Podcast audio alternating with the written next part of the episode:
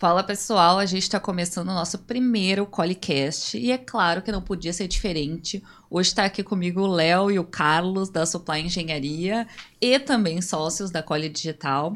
Então a gente vai trazer esse podcast para a gente conversar um pouquinho sobre empreendedorismo, marketing dentro das empresas, principalmente as empresas gaúchas aqui da nossa região. Então, bora começar esse papo. Então, eu queria apresentar para vocês o Léo e o Carlos. Fala pessoal, tudo bom? Sou o Leonardo Jamono, sócio da Supply e também da Cole Digital. Oi pessoal, tudo bem? Eu sou o Carlos Gomes, sócio da Pamela e do Leonardo em ambas as empresas, Supply e Cole Digital. E bora falar de empreendedorismo, Pamela. Bora. Uh, pra gente começar essa conversa, né? A gente tá sempre falando sobre muitos assuntos nas nossas reuniões, então nada melhor do que trazer os nossos papos de quatro horas nas quartas-feiras para um podcast. Então, eu queria saber de vocês, assim, como é que vocês começaram a empreender, né? E por que empreender dentro da engenharia, que a gente sabe que é um ramo bem difícil de entrar, né? De acessar, e ali que momento que vocês decidiram assim, não, vai ser agora, assim, é o momento.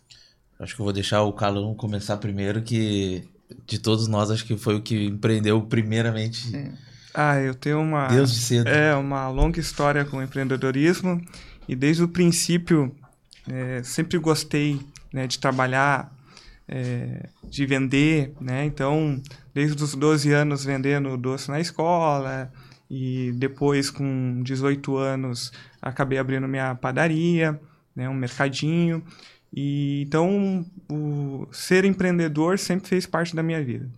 E na engenharia, né, é, eu e o Leonardo nos conhecemos na faculdade, né, acabamos trabalhando juntos na mesma empresa e um pouco antes da gente se formar, a gente acabou é, decidindo que a gente abriu uma a própria empresa, né, até o o mercado da engenharia naquele momento não estava legal. O ano era 2016. 2016. Impeachment. Crise, todo mundo falando em crise. Exato. Né? A empresa que nós estávamos fechando as portas, né? todo mundo meio apavorado o que fazer e a gente, não, vamos fazer nós o nosso caminho. Exatamente. E aí foi sucesso, né? Apanhamos bastante, ainda apanhamos hoje, né? A gente, é, empreendedorismo é isso, né? Tu tá sempre aprendendo, né? Então, é, e tudo que a gente plantou e planta, a gente colhe. Então, e aí vocês e acham a gente ali tá colhendo que... no digital. No colhendo no digital. e tu acha que vocês acham assim que o momento foi propício assim para vocês empreender? Vamos supor, ah, foi o melhor momento, falou ali. Tava no meio de uma crise no mercado. E aí muita gente diz que as crises são momentos que os empreendedores veem como oportunidades. Você acha que isso foi uma oportunidade ali naquele momento? Ou foi não, foi um desejo mesmo que vocês já tinham de empreender dentro da engenharia? Eu acho que foi um pouco de tudo, né? Além do desejo da gente empreender, uh, momento, porque muitas pessoas eles ficam presos à, à condição que à, à condição atual. Tu é concursado ou tu já tem um emprego fixo onde tu tem é, segurança de uma certa forma, né? E a gente não tinha nenhum nem outro. E era, acho que para nós foi mais claro, né, fazer empreender né? E então a, a, o mercado nos levou tanto para empreendedorismo como também é, o nosso desejo de, de, de, fazer o nosso caminho. Né? Então, tudo propiciou para a gente abrir naquele momento e largar tudo, parar o que estava fazendo. O Carlos estava, além também de estar tá trabalhando comigo lá na outra obra, já estava com táxi, né, Carlão? Não contou toda a tua história aqui. É, não, senão, é, na verdade, eu vou fazer um livro um dia. e aí, guardar os melhores momentos. É. Carlos estava trabalhando no táxi, parou com tudo. Não, agora é o momento de focar na supply. E a gente focou tudo, todo, botamos toda a nossa energia naquele momento no negócio. Sim, e naquele momento vocês pensaram em algo diferente assim para a supply, né? Até referente ao nome da empresa. Eu queria que vocês comentassem um pouquinho assim por que supply e qual foi a brecha do mercado que vocês encontraram ali para ter um diferencial dentro da engenharia naquele momento. No começo, a gente viu uma necessidade do mercado de é, terceirização de suprimentos. A maioria das empresas sofre, né? Tem os engenheiros e construtoras, eles sofrem na parte de negociação de compras de materiais. Né? Então a gente via essa necessidade que as empresas precisavam dessa terceirização, de uma especialização né? em, em compras de, de materiais, negociações, né? o, o supply chain das empresas, né? Por isso o nome da Supply, né? O Sul, S-U-L de Sul, né? Do Rio Grande do Sul, né? Em alusão ao Supply. Tem um nomezinho aí que deu certo. Mas a gente está agora num momento que a gente está começando a ensinar as pessoas a falar Supply. É, exatamente. Virou meme lá, até dentro da empresa, né? É, Por... O pessoal não um sabe falar direito o nome. Como é que o pessoal chama aí normalmente? É, Suplipli, que é o guri da obra.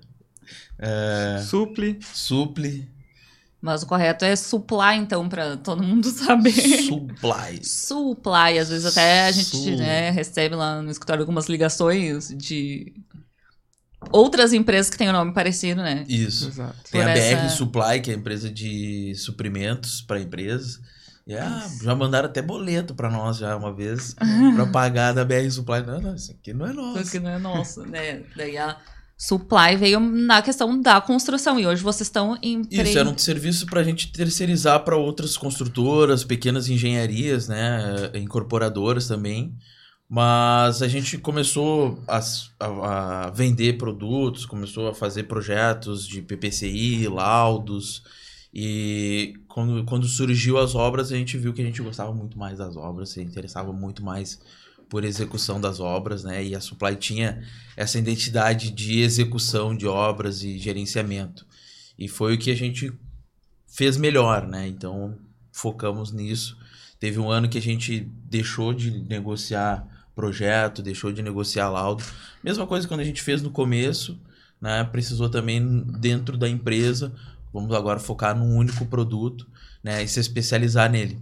E hoje o nosso produto é execução e gerenciamento de obras para empresas, né, para indústria, comércio, clientes corporativos e privados. A gente não trabalha com licitações, não trabalha para é, condomínios, né, salvo exceções. Mas a gente hoje se especializou nesse tipo de produto.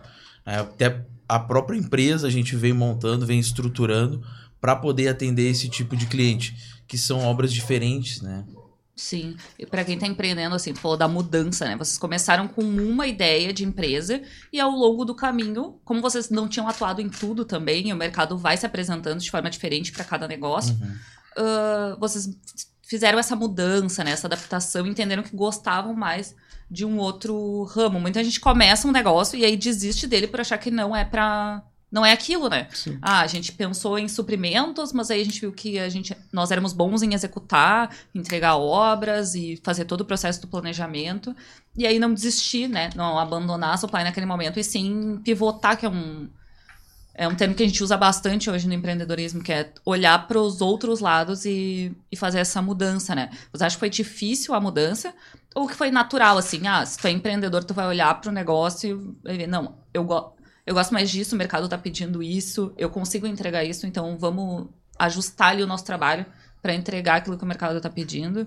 Ou, ou não, né? Ou valeria a pena ter batido o pé ali naquela primeira ideia inicial e ter focado só nisso, trazer mais uma ideia assim pros empreendedores, né? Muita gente abre um negócio e tem medo de mudar, de se adaptar, de estar tá, às vezes dando o braço a torcer para o mercado, quando na verdade existem muitas possibilidades né, dentro de um negócio. Nos primeiros meses que a gente abriu a empresa, eu estava é, numa conversa com o nosso contador, né? E, e uma frase que ele falou que eu passei para o Leonardo depois, que eu nunca mais vou esquecer. É um mercado que vai te conduzir ao que tu vai realmente é, fazer no futuro. Né? Então, foi exatamente o que aconteceu. Né? A, a, necessidade do mercado e também com as nossas especialidades nos conduziu hoje a realmente estar tá trabalhando né, na parte corporativa né, é, de execução de obras. E não é nem o fato de gostar ou não, é o mercado acabou definindo o que, que a supply ia ser naquele momento e a gente está se perpetuando dessa forma. Sim, e aí um diferencial muito grande, né? A gente fala ali de, de prazo, né? Então eu vou. A gente vai começar. Vamos fazer um react agora. A gente vai colocar um vídeo ali uh, sobre uma obra, e daí eu queria que vocês reagissem a esse vídeo e comentassem sobre, que eu acho que é uma característica muito uh, natural do mercado da engenharia, é, são prazos, né? Das pessoas falarem assim, ah, a obra não se entrega, você abandona né? Já e a falei gente algumas vezes. Exatamente. E não é uma regra do mercado. Aos olhos dos consumidores, às vezes é uma regra, mas para as empresas nem sempre é, né? Muitas empresas levam bem a sério a questão do prazo, mas aí tem uma experiência ali para mostrar para vocês e ver a reação de vocês, o que vocês têm a dizer sobre o assunto. Dá o play no vídeo, editor. Bota o.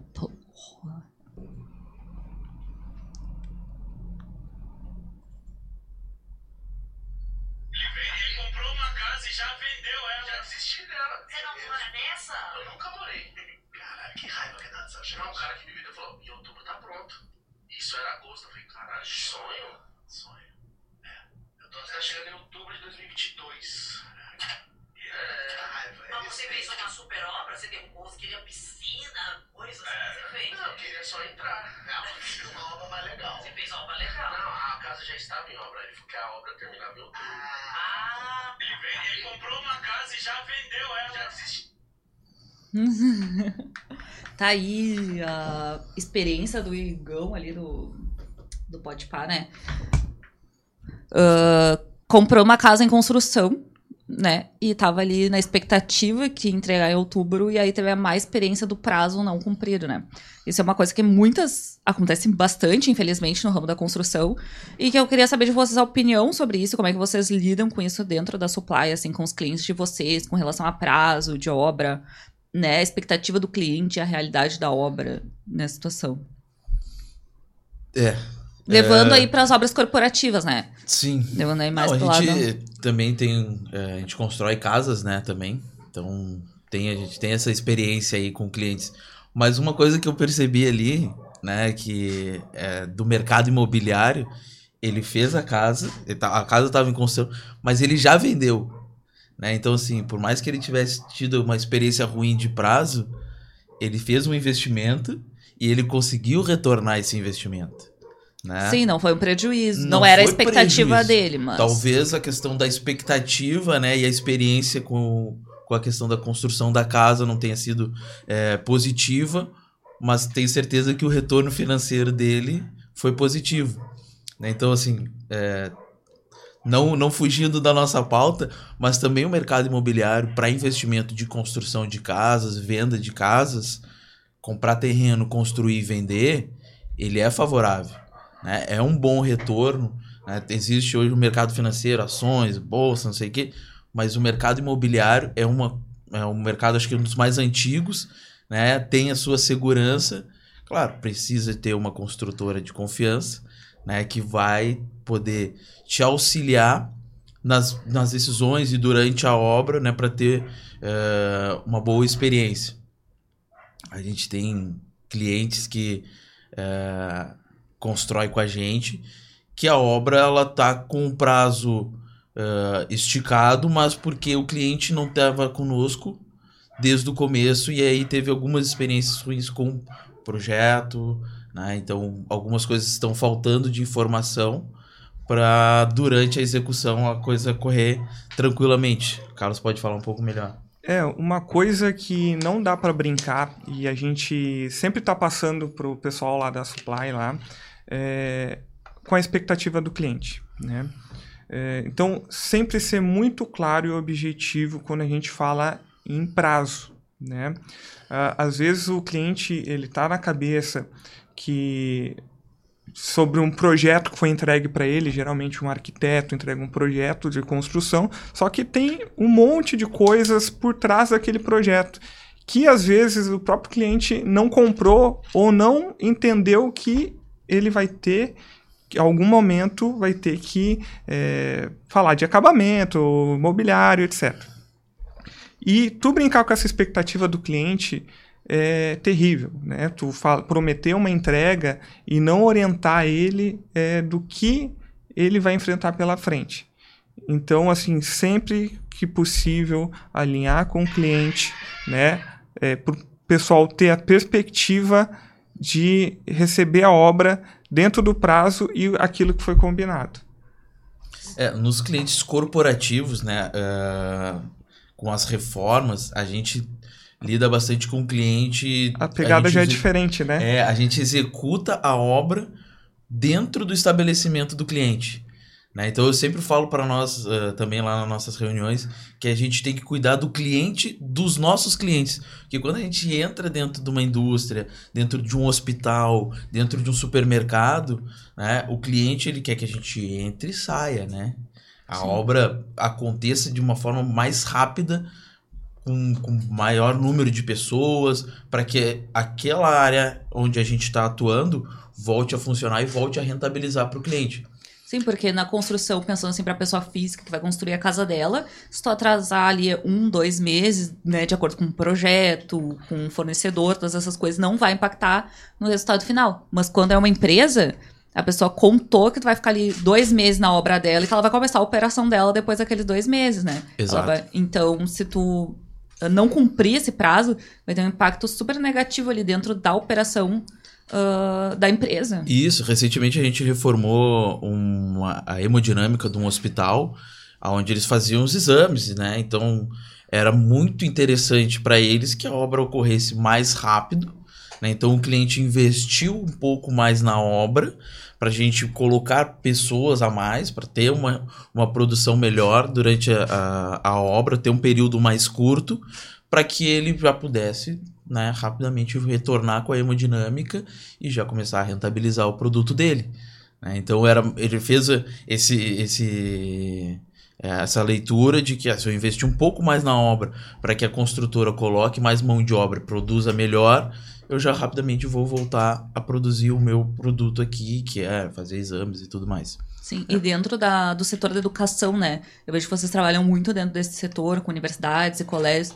Também tem essa peculiaridade, por exemplo, nos colégios, eles usariam os períodos de férias para executar as obras, por enfrentar dificuldades ali ao longo do semestre, né, do ano letivo. E dentro das universidades não existe muito essa flexibilidade, eles estão quase sempre em funcionamento. Então, existe a barreira de trabalhar dentro de empresas em funcionamento. Em funcionamento. E aí, É. como é que isso impacta ali o trabalho de vocês? Que relação que vocês têm com o cliente nessa Não, questão? é- essa é a grande diferença entre um cliente pessoa física, né, e o pessoa jurídica. Né? Pessoa jurídica, geralmente, tu tem a data de entrega. Né? Eles te contratam já com uma data de entrega é, da, da obra. Então, a gente acaba adaptando toda a nossa equipe né, para atender aquela data. Né? E já a pessoa física, geralmente, como ela não tem grandes experiências com obra, geralmente uma pessoa, no máximo, constrói duas casas na vida, né? Então ela não sabe de todo o processo. E o que, que acontece? Durante a construção, é, há várias adaptações de projeto, mudanças, arrependimentos, inclusões de, de, de novas etapas, aumento. Então isso tudo acaba alterando o prazo final da entrega da, da obra. Diferente do corporativo, Do que tu tem a data final e essa eles já contam com inauguração. Geralmente a gente, ah, no caso do hospital ali, eles já tinham a data de, de inauguração, já tinham distribuído o convite para os médicos e se- não tem como Não tem atrasar. como, não tem como atrasar. É que no corporativo, né, a gente tá ali com. A gente sempre tem um, um gestor, um gerente, né, que cuida da obra em nome do cliente, né? Normalmente é um engenheiro ou alguém da, eh, escolhido pelo cliente para ser o nosso gestor de contrato. E ele responde alguém. Aquele alguém responde alguém. E aquele alguém responde uma, uma toda uma empresa, né? Então é uma pressão interna deles, né? Onde a gente fica ali durante a obra tratando diretamente. Ele com a pressão dele e nós com a nossa pressão também para entrega. Sim, agora a gente falando de prazo, né? Também existe um desafio muito grande que é expandir a empresa para outras regiões. Porque, por exemplo, a Supply é aqui de Porto Alegre e vocês atendem obra em todo o Brasil. Sim. Hoje vocês estão com uma obra em Santa Catarina, por exemplo, que ela tem um prazo ali mais ou menos de um mês, isso? Uhum. E vocês estão executando ela, vocês, como sócios, estão aqui hoje conversando com a gente. A obra está acontecendo lá e ela está dentro do prazo ali previsto. E aí eu queria saber de vocês como é que as- vocês lidam com essas obras, ah, porque tenha uma, ah, uma dificuldade do cliente entender como tu vai executar uma obra lá se a tua empresa tá aqui. Como tu vai fazer uma obra em outro estado, na Bahia, por exemplo, se a empresa tá aqui em Porto Alegre, como é que vocês lidam ali com a equipe, ah, botar a gente para trabalhar lá, acompanhar essa obra, fazer toda a logística para que esse prazo seja entregue na qualidade que vocês ah, têm normalmente com os clientes aqui de Porto Alegre, que estão próximos, que vocês estão ali acompanhando a obra, ah, vocês mesmo, como engenheiros, pessoas dentro da obra. É, foi aquela questão da adaptação da empresa, né? Que a gente fez lá atrás, quando a gente escolheu, não, vamos trabalhar para clientes corporativos. E os nossos clientes corporativos normalmente são empresas que têm o CAPEX grande, né? Tem escritórios aqui em Porto Alegre, mas tem escritórios em todas as regiões do Brasil. Então a gente se adaptou para atender esse tipo de cliente. Então a gente tem alguns clientes que a gente já fez obras em todo canto do Brasil, assim, até é, Goiânia, interior de, de, de Goiânia. Rio gente- de Janeiro, São Rio de Paulo. Janeiro, São Paulo. E a gente se adaptou para isso. Né? A nossa estrutura, a, a empresa funciona dessa forma. Que a gente não precisa estar dentro do canteiro, a gente conta, claro, né, com pessoas experientes com pessoas extremamente capazes de tocar o dia a dia da obra. né? Então, a gente, como empresa, se adaptou para atender esse tipo de cliente, que não necessariamente precisa a gente ficar ali full time dentro do canteiro.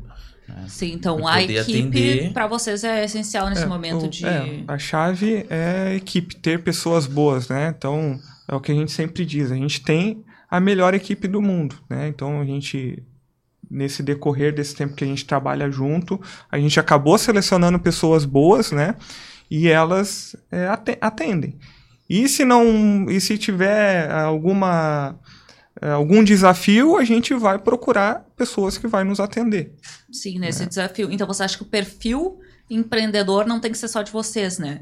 Tem que ser também do da pessoa que tá à frente das obras ali. Quem tá cuidando das obras. A pessoa tem que se sentir responsável por aquele. Isso, é, é diferente do perfil empreendedor, né? A pessoa tem que ser responsável, né? É, isso, o mercado está um pouco escasso, né? De, de pessoas responsáveis que peguem um compromisso, que, a, que abracem, né? é, os projetos junto conosco. Então, é, empreender é diferente disso. Sim, uma característica que vocês acham que ah, os sócios têm hoje, mas que dentro da empresa de vocês vocês procuram um perfil. Qual é o perfil da pessoa que trabalha dentro das PAI que vocês assim, ah, ah, quando a gente procura alguém para estar com a gente, encarar o desafio de ah, entregar nossas obras no prazo, de fazer do nosso jeito, qual é o perfil dessa pessoa assim que tá dentro da supply? Primeiro, tem que gostar do que faz, né? Gostar de obra, né? Obra, obra é sinônimo de problema, né? Então, A obra, a obra é estresse. exatamente. Então, assim, tem que saber lidar, né? Com, com a obra Lidar E- com estresse, Exato. dia a dia. e tem que ter compromisso, é o básico, né? E o que acontece muitas das vezes dessas obras que atrasam são pessoas com falta de compromisso, né? Um, um grupo de pessoas, né? Não adianta nós eh, sermos engajados em ter compromisso com o nosso cliente, sendo que a equipe não está alinhada com isso. Então, isso é fundamental. É, E acho que na tua pergunta ali, qual o perfil da pessoa que a gente busca, cada área dentro da, da supply tem um perfil de pessoas. Às vezes eu conheço a pessoa e vejo, bah, essa pessoa se encaixa nessa função aqui dentro da, da supply. E já passaram diversas pessoas ali conosco, né? E de diversas características. E sempre foi muito mais eu olhando para a pessoa, vendo, não, essa pessoa aqui ela se encaixaria bem nessa função. Pô, tem esse, esse perfil, tu consegue fazer esse tipo de função. Muitos que passaram ali e saíram, prosperaram, sabe? Porque aprenderam um pouco conosco e desenvolveram mais esse lado deles profissional. Então, a dica para o empreendedor hoje que quer, que quer contratar alguém para sua empresa seria buscar o perfil, né? E não o cumpridor de tarefas, aquela pessoa que realmente é especialista, por exemplo, ah, um engenheiro. Não adianta ser só engenheiro, tem que estar dentro do perfil da empresa, tem que estar pelo menos disposto a aprender, porque ah, é aquele desafio, né? Dentro a gente consegue ensinar Uhum. ah, a trabalhar da forma como a gente acha correto, né? Sim. Mas se a pessoa não combinar ali com o perfil da função da empresa, às vezes não. É, cada pessoa tem uma funcionar. característica, né? A pessoa que é de escritório, ela não funciona muito bem nas obras. Né? E mesma coisa, a pessoa de obra não funciona no escritório. Então tu tem que saber que, que tipo de perfil é dessa pessoa. Ela é mais escritório, ela é mais projeto, ela é mais orçamento, E ela é mais obra. nem a própria pessoa sabe Nem qual a é o perfil própria dela. pessoa sabe qual é o perfil dela. Exatamente. E, e às vezes a pessoa não é só querer ou gostar. Ela tem que ter o perfil, né? Então, é, aí às vezes a gente, o nosso trabalho, o meu e do Leonardo, acaba passando para a pessoa que, olha, a- essa função para ti não é interessante. Daqui a pouco a gente, dentro da empresa, tenta realocar em outro, outro local para ver se ela consegue se desenvolver, né? E se é, adquirir o autoconhecimento, né? Do perfil dela dentro da Agora a gente engenharia. vai falar de algo que é bem característico, assim, dentro da supply e que ah, eu acho que impressiona bastante, assim, quando as pessoas olham de fora. A gente acaba sempre pensando, né? ah, qual é o diferencial da supply e eu vejo muito isso. Que essa é uma empresa de engenharia jovem, Uhum. né? Uh, o pessoal não sabe, né? Mas vocês têm 30 anos apenas. E isso é ser muito jovem para estar dentro de um setor tão antigo e tão consolidado para muitas empresas que têm 30, 40, 50 anos, que foram passadas de geração para geração, né? Do vô pros, pros netos. E aí A o gente tem a idade tá das ali. empresas que a gente, que a gente concorre Com- nos. Exatamente. Vocês têm a idade das empresas que concorrem com vocês ali na hora de- dos orçamentos e tudo mais. E isso é um desafio, né? Isso é um desafio e ao mesmo tempo é uma vantagem, porque estar atualizado hoje em dia é importante, né? Tá dentro do mercado e tá dentro das tendências. E a juventude tem isso de estar buscando sempre o que, que tem de novo, o que, que a gente pode fazer diferente, formas de trabalho diferente. Ah, até a cultura dentro da empresa é diferente, não ser tão engessado, ser mais flexível, assim, para muitas coisas. Então, dentro do mercado, o que, que vocês veem, assim, como desafio e como vantagem de ser uma empresa jovem, e não só uma empresa jovem, mas tem engenheiros jovens dentro da engenharia ali. Ah, vocês acham que na hora de competir ali dentro do orçamento tem uma diferença? Vocês acham que os clientes olham para vocês de forma diferente? Qual é o desafio e as vantagens ali? Deixa eu responder essa aí. Pode, não sei pode. se tu ia aí. Pode, não, pode. Não, assim, eh, até na questão do empreendedorismo, né, Pamela? A gente, quando sai da faculdade ou eh, tem uma ideia, olha para o mercado e vê, "Bah, tem- mas já tem essa empresa, não vou abrir a minha. Né, Essa empresa já, é, já domina o mercado, por que, que eu vou abrir a minha? Né, Então, em todos os mercados, em todo, ah, todas as áreas, sempre vai ter uma empresa dominante e, e que pode ser uma barreira para muitas pessoas de, ah, não vou abrir o meu negócio porque já tem essa empresa. né, Ela vai pegar todos os serviços interessantes. Mas quando tu começa, tu abre o teu negócio, tu vê que tem espaço. né? Então tu vê que e também o mercado ele vai te levando a nichar o teu negócio. né? Então hoje, para a questão dessa competição da supply com outras empresas, a gente se adaptou a um produto. Né, que fez com que a gente tivesse o nosso diferencial e mesmo sendo jovens, né, a gente ter o nosso diferencial, o nosso, o nosso diferencial competitivo. né? Então isso eh, fez com que a- a supply conseguisse consolidação no mercado. É, e além disso, né, a gente também conta dentro da empresa com pessoas mais experientes, né? Pessoas que lidam com obra há 30 anos, né? E é, então a gente acabou fazendo essa mistura, né, para pegar um pouco da experiência, né? E também a gente tem a oportunidade de implementar novos métodos nas obras, né? E se você observar aí nos últimos anos, as obras é, não mudaram o método construtivo, continua a mesma coisa, é tijolo, argamassa, né, vira na, na obra, e aos poucos, né, é, a gente não pode ter- ser é, muito diferente do mercado, senão a gente acaba sendo excluído, mas aos poucos a gente vai implementando coisas novas, né, utilização até o pessoal geralmente não trabalha com planejamento né no project né ah, adaptar novos materiais na obra. Às vezes eu recebo um orçamento do Leonardo que tem umas especificações e a gente acaba alterando né sugerindo novos métodos construtivos para o cliente para de repente o cliente ganhar tempo né? Sim. Então tem várias coisas que a gente tenta trazer, mas também conta com muita experiência de colaboradores que já trabalham com a gente. Sim, agora tu falou ali, ah, tu recebe o orçamento do Léo. Aí vamos falar um pouquinho então das funções de vocês dentro da Supply, porque vocês têm perfis diferentes, perfis empreendedores diferentes, de trabalho diferente, e dentro da Supply vocês escolheram uh, dar voz mais pro melhor que cada um tem, né? Cada um cuida de um setor. E daí eu queria que vocês falassem um pouquinho mais do qual é a função de cada um, o que cada um faz especificamente dentro da Supply. A minha área é fazer orçamentos.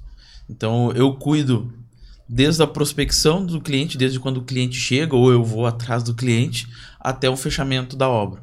Então fechou a obra, fechou o contrato, eu passo para o Carlos e o Carlos cuida de toda essa experiência do cliente até a entrega da obra. Exato. E aí a gente acaba. É, Resumindo, né?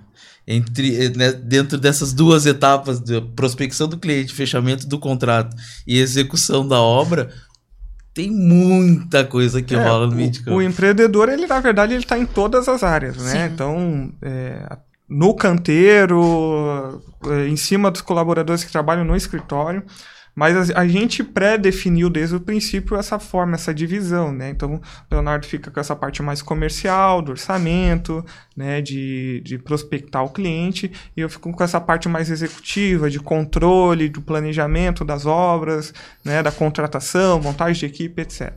Administrativo, financeiro. É, a gente acaba é, englobando vários cargos, né? E aos poucos, conforme a empresa vai crescendo, hoje a gente já tem bastante colaboradores no escritório, a gente vai tirando um pouco dessa carga que Função. cada um tem e vai focando mais em uma, em uma área dentro da empresa. É, é, é bom falar, né, Calão, que assim, é, dentro da, da atividade de cada um aqui na, na, na Supply, na minha parte ressaltou a parte comercial mesmo. Sempre olhei bastante mercado, sempre gostei de estudar como funcionam é, o mercado imobiliário, gosto né, de saber é, como uma empresa está nos contratando, por que, que ela está nos contratando, qual é o objetivo dela ao nos contratar, ao procurar uma empresa né, e poder levar essa experiência, levar a supply para esse cliente. Né? Então, e o Carlos sempre foi muito bom na parte administrativa, né? Quando tinha o negócio dele, sempre cuidou muito bem dessa parte e, sempre, e sabe lidar também bastante com a execução da obra. Então a gente dividiu bem essas tarefas e acho que eu- vem dando certo no, na supply. É, você acha que seria. A gente pode dizer que é primordial, assim, dentro do sucesso da empresa de vocês, essa divisão? Ou que não faria diferença se vocês não tivessem. Ah, essa é a minha responsabilidade, essa é a minha, separado ah, as funções de cada um. Vocês acham que. Porque muita gente tem problemas na- em sociedade, né? É bem comum a gente ver sócios que desmancham sociedades muito rápido ou que não se dão bem. Vocês se dão super bem, cada um no seu melhor ali, no seu melhor potencial, né? Dividindo as tarefas e ao mesmo tempo colaborando, né? Muitas vezes o Léo ele tá com uma questão de orçamento, dividir com o Carlos, vocês acabam decidindo juntos e vice-versa. Vocês acham que é primordial essa divisão? Ou que não faz diferença, é mais do perfil de cada um mesmo? Eu acho que o cada empresa? primordial não é nem somente a divisão, é a confiança. É tu confiar que a pessoa vai fazer a função dela, né? Então, como cada um tem a sua função, eu não preciso ficar no carro, ah, me fez tal coisa, ah, tem que fazer isso, faz assim, faz aquilo. Não, tem que ter confiança, né, em que a pessoa vai se desenvolver, vai melhorar o serviço dela, né? ela vai fazer aquilo ali e tu vai fazer o teu, né? E claro, convergindo numa mesma ideia. Sim, Então, no mesmo assim, objetivo. olhando para a empresa, os dois olhando para a empresa, cada um na sua função. Então, mais do que separar é ter a confiança de cada um. E muita conversa, né? Não adianta confiar e deixar e virar as costas, a gente tem que conversar, trocar ideia, bah, tô com uma dúvida em tal coisa, como é que eu devo falar com o cliente, como é que eu vou dar essa notícia para ele, que ele não estava esperando. Então a gente vai trocando ideia, tanto é que lá no escritório nossas mesas é uma do lado da outra, justamente para a gente ser muito prático na troca de ideias, né? Porque às vezes tá focado ali num serviço. Pá, Léo, ó, como é que, que tu acha de eu, de eu- de eu eu, eu agir assim, É, né? às vezes assim, a, a gente tem as. Cada um tem as suas funções, né, dentro da empresa. E, por, por exemplo, no, no meu caso, né? Ao mesmo tempo que eu falo com o Carlos sobre um orçamento, e o orçamento ele é complexo, né? Tem a parte do escopo, os, os serviços. Então vou ali tirar dúvida com o Carlos. Ah, eh, essa alvenaria aqui, ah, quanto tempo mais ou menos a gente faz? Consegue fazer com, com tal equipe? E também dentro da- desse mesmo orçamento tem a proposta comercial, né? Que proposta é diferente de orçamento. Fala, olha só, tu acha que eu apresento essa proposta desse formato, nesse formato? Então é essa troca que a gente tem, né? A gente tem essa parceria, ele confia na forma na qual eu vou apresentar a proposta, na como eu vou vender, né, para o cliente, mas também eu troco essa ideia com ele. Ah, olha só, tô pensando em fazer dessa forma, tô pensando em fazer assim, dá certo? Será que dá certo? Então tem a confiança, né, mas também tem a troca e o alinhamento entre os dois sócios. É, o alinhamento é é a mesma expectativa com o cliente, a gente tem que ter a mesma expectativa, né, entre os sócios, né? O que que o, o que que o Leonardo espera de mim o que que eu espero dele. E a gente a gente faz críticas um pro outro construtivas, ó, pá, tenha, tenha atenção em tal coisa, melhora isso. Cara, a gente tá no mesmo barco, Sim, né? ter essa liberdade de, em vez de tu reclamar do teu sócio, ah, ele não fez isso, ele não fez aquilo, tu dizer pra ele, "Le- Léo, tu não fez isso, por quê? O que que tá acontecendo, né? Essa liberdade pra conversar e pra jogar limpo um com o Exato, outro. exato. Eu acho que, é, sinceramente, é, eu não entendo hoje o grande problema né, de relação que as pessoas têm com o sócio. De repente é um problema muito mais é, delas não saberem lidar com pessoas, né? Sim. E não problema ao sócio. Ah, o Leonardo tem um problema tal. Não. Todos nós temos diferenças e a gente tem que saber se adaptar às diferenças, né? É, que nem um relacionamento em casa, né? Com, com a esposa, com o marido. Tu tem que ter, tem que saber lidar. Tu tem essas diferenças e é a mesma coisa numa sociedade. Né? Eu até eu brinco com a minha esposa que eu sou mais casado com o Leonardo, eu tenho mais documentos né, Leonardo, com o certeza. Leonardo do que com ela. E faz parte do negócio. E se a gente só, quer só crescer. comigo são o quê? Quatro empresas? Quatro empresas.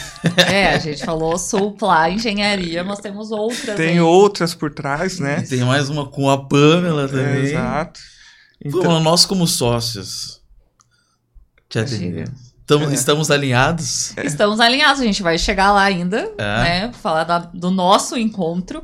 Ah, mas ainda na supply, né? Que eu acho que é importante a gente ressaltar, foi não o primeiro empreendimento de vocês, vocês falaram, né? Já empreenderam antes, mas de longo prazo e como uma escolha de profissão mesmo. Vocês escolheram ser engenheiros e tocaram uma empresa de construção.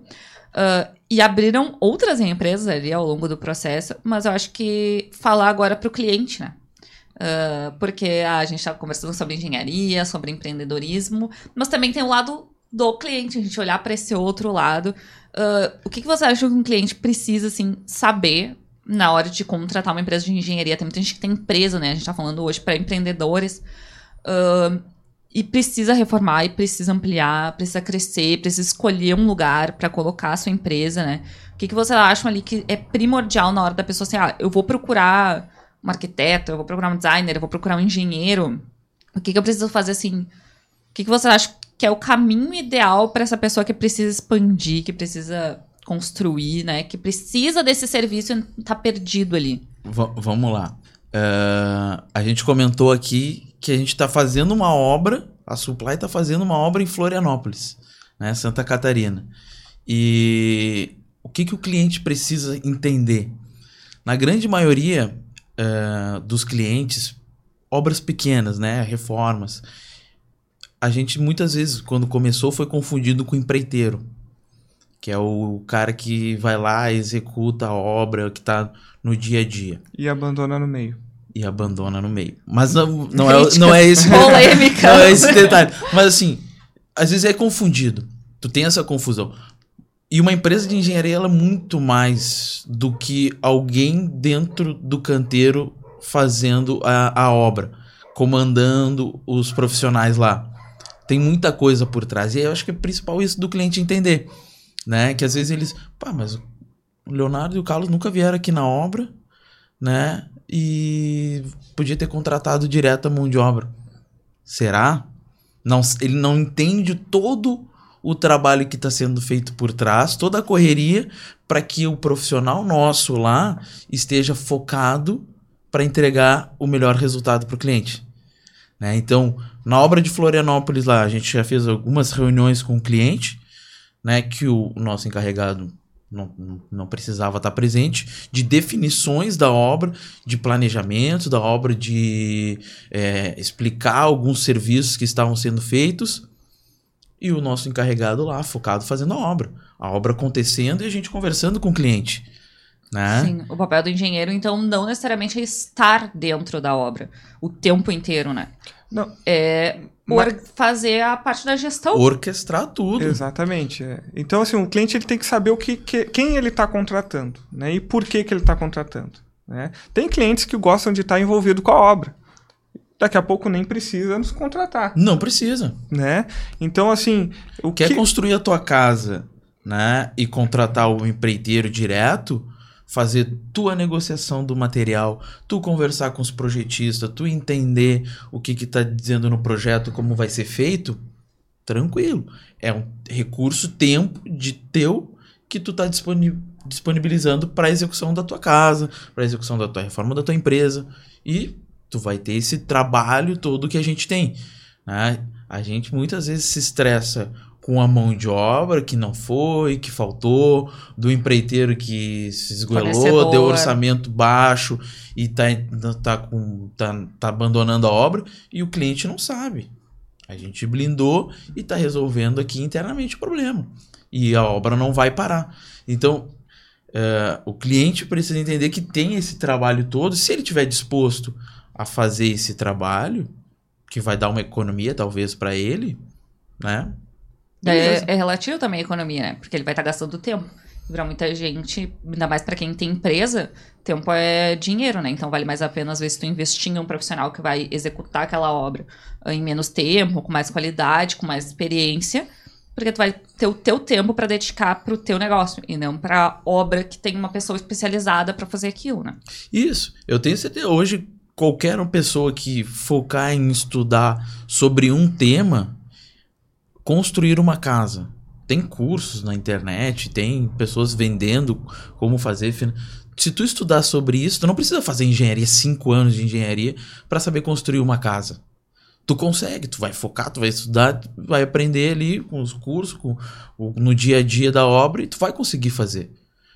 Mas tem gente que quer fazer o negócio profissional. Vai contratar uma empresa de engenharia que vai atender, que vai fazer toda a quebra de expectativa, vai gerenciar todo ah, as pessoas envolvidas e tu vai estar fazendo o teu negócio. E esse é um grande diferencial nosso desde o princípio, que a gente sempre se preocupou em ser regular, uma empresa regularizada junto ao CREA, né, na contratação dos nossos colaboradores, né, todos ali fichados, é, eles atendendo todas as NRs necessárias e isso é o por trás que às vezes o cliente nem sabe que precisa, né?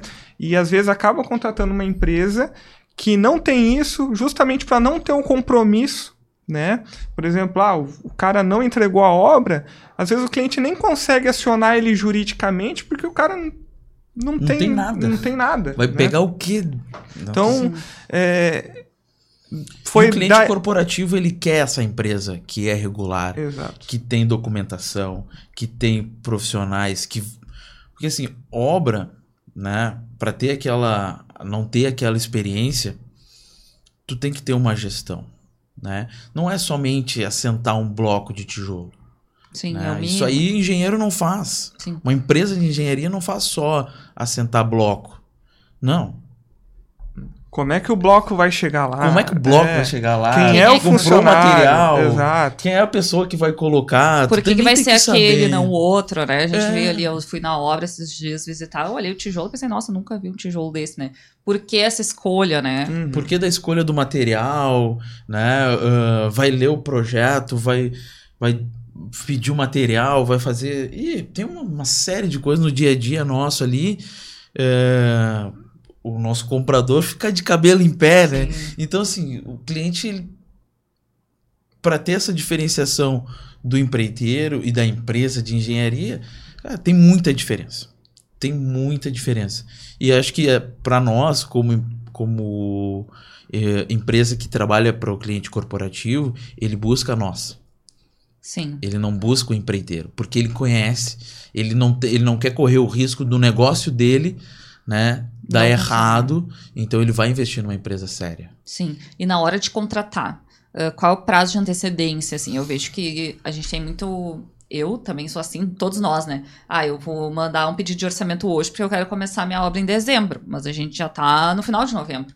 Como é que funciona essa contratação, assim? Com- como é que o cliente chega para você? Já chega com projeto? Chega só com um pedido de orçamento? Vocês ah, desenvolvem os projetos?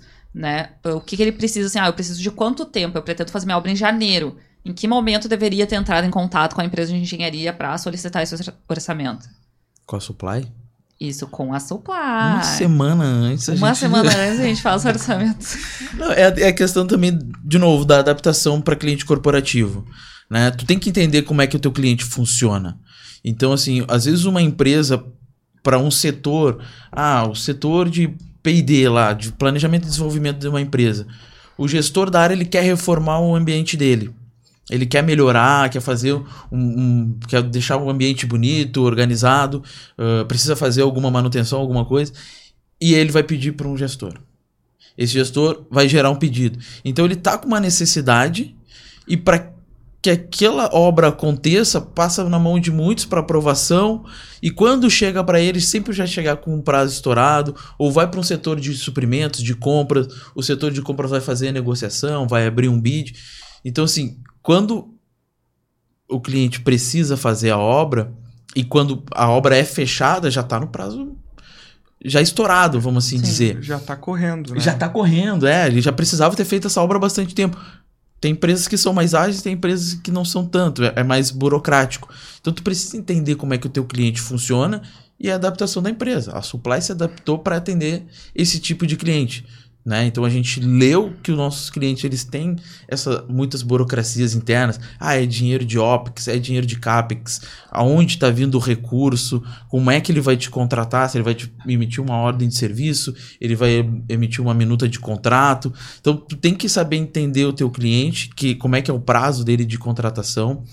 né? Já teve eh, casos que eu conversei com o gestor da área, que ele precisava da, da demanda. Ele falou, Léo, eu vou mandar pro setor de compras. Mas a obra já é de vocês. Aí então tá, eu vou. Vocês vão fazer a obra. Só que eu vou mandar pro setor de compras. O setor de compras vai negociar contigo. Depois do setor de compras vai entrar o jurídico. Nesse intervalo de tempo é 30 dias. Sim. E aí a gente já consegue se preparar porque a gente já sabe, né? E aí a gente faz com que o cliente ganhe tempo, né? Mas também tem casos... Mas também tem casos que a gente não sabe. O processo está rodando internamente. Tu tá falando com o gestor, com o engenheiro, ele não sabe te responder. Te ligam, ó, fechou a obra. A obra é de vocês. Melhor ligação, né? Todo mundo tá esperando. A obra é de vocês. Começa amanhã. Como assim? Porque daí precisa de toda a mobilização. É aquilo que a gente falou, né? De ter uma empresa que vai fazer tudo isso pra ti. Porque daí precisa pessoal, precisa do material, precisa da logística. Sim. todo o planejamento Não, e tem casos assim que a gente, a gente como profissional, a gente acaba declinando, né? Tem casos aí de a gente, é, o cliente nos passar o target dele de custo de obra e a data de entrega. E a gente, bem sincero, olha, cara, não tem como entregar. Sim. Ah, mas fulano falou que dá para entregar. Tem gente Faz que tá com fazendo fulano. até obra, a obra até hoje, né? Não, não entregou. Mas a gente também é, não é assim qualquer obra que a gente vai assumir, a gente avalia e passa essa expectativa para o cliente. Sim, porque muitas vezes ele chega ali com a demanda que a gente falou, ah, férias escolares, tem duas semanas pra fazer uma obra, né? Aham. E aí, o- com o valor que ele tem o período que ele tem, não vai ser possível executar aquela obra naquele momento. E ele vai ficar lá com, por exemplo, numa escola, vai ficar lá com aquele com aquela obra pendente até as próximas férias, ou fazendo obra enquanto os alunos estão tendo aula, porque acreditou numa promessa de que era suficiente fazer aquilo. Então é importante também comparação de orçamento, né? Olhar ali o que, que a empresa está te prometendo no valor e no prazo e ver se aquilo realmente é possível, né? Ouvir mais de uma opinião às vezes. A contratação do- de uma obra, de um serviço de, de engenharia, ele tem três pilares: escopo, prazo e custo. né? Então, quando tu tem desses, desses pilar duas restrições, né, é, premissas básicas, ó, o prazo eu não posso mexer e o escopo da obra é esse. Então, tu vai aumentar um pouco o custo para poder atender o prazo. Né? foi o caso da hemodinâmica. A gente tinha um prazo e um escopo para ser atendido. Então, precisou aumentar um pouco o custo para que seja aquele, aquele prazo fosse cumprido. Diferente, às vezes, quando o cliente tem um prazo um pouco mais flexível, a gente consegue ãh, jogar com o custo. Porque normalmente o escopo ele é a base da contratação e é a necessidade do cliente que precisa ser atendida. Né? Muito difícil tu vai é, mexer no escopo. Tem clientes às vezes que para baratear a obra eles às vezes optam por tirar serviço. Ah, não, acho que então eu vou, não vou fazer essa a janela aqui, deixa, deixa fechado aqui porque vidro é caro. Vamos botar um tijolo. Sabe? É, eles fazem esse tipo de de, de, é, Manobras. de né? manobra. é. Para Ah, tentar atingir o target deles, né? uhum. E nem sempre é o ideal, né? Às vezes a empresa ela não está preparada para fazer a obra. Né? Sim, às vezes esperar um pouco mais para atingir o orçamento ali que ele Exato. precisa. Pra, por isso também a importância de chegar para uma empresa de engenharia, às vezes, com o projeto, né? E você, ou pelo menos consultar a empresa para saber se aquele orçamento é suficiente para executar Exato. aquela obra. Exato. É, e, e é isso aí. Então, o cliente, quando ele vai fazer a contratação, né, na questão da leitura da, do projeto, os clientes vezes chegam para nós ou com uma demanda, ah, preciso reformar isso aqui. E a gente vai, na hora do, do orçamento, descrever um máximo de serviço que a gente vislumbra ali naquele, naquela situação, naquela demanda. E Sim. passar para o cliente, ó, a gente viu isso aqui de serviço. Vamos fazer a pintura, vai ser na cor tal. Né? Sempre dentro da nossa proposta, a gente tenta detalhar o máximo dos serviços que a gente vai executar para o cliente. Para que depois, né, aquela questão da expectativa, né, o cliente esteja na expectativa do que ele realmente vai receber. Sim. Aí agora vamos mudar um pouquinho de assunto e para a parte do marketing. Mas- né? Pensando que vocês ah, têm seis anos de empresa, em que momento vocês decidiram que precisavam investir em marketing e encontrar esse cliente, né? Porque no início ah, a indicação é mais difícil. Apesar de ser a nossa maior forma de captação no início, porque né, é mais fácil que alguém conhecido te indique e tudo mais, a gente entende que a empresa só é sustentável se ela se alimenta ali de forma independente para conquistar esses clientes. Que momento vocês entenderam que o marketing fazia parte desse momento da empresa de vocês? Boa pergunta, boa pergunta. Não, assim, ó, é, a gente entende que ah, a gente tem que fortalecer a marca.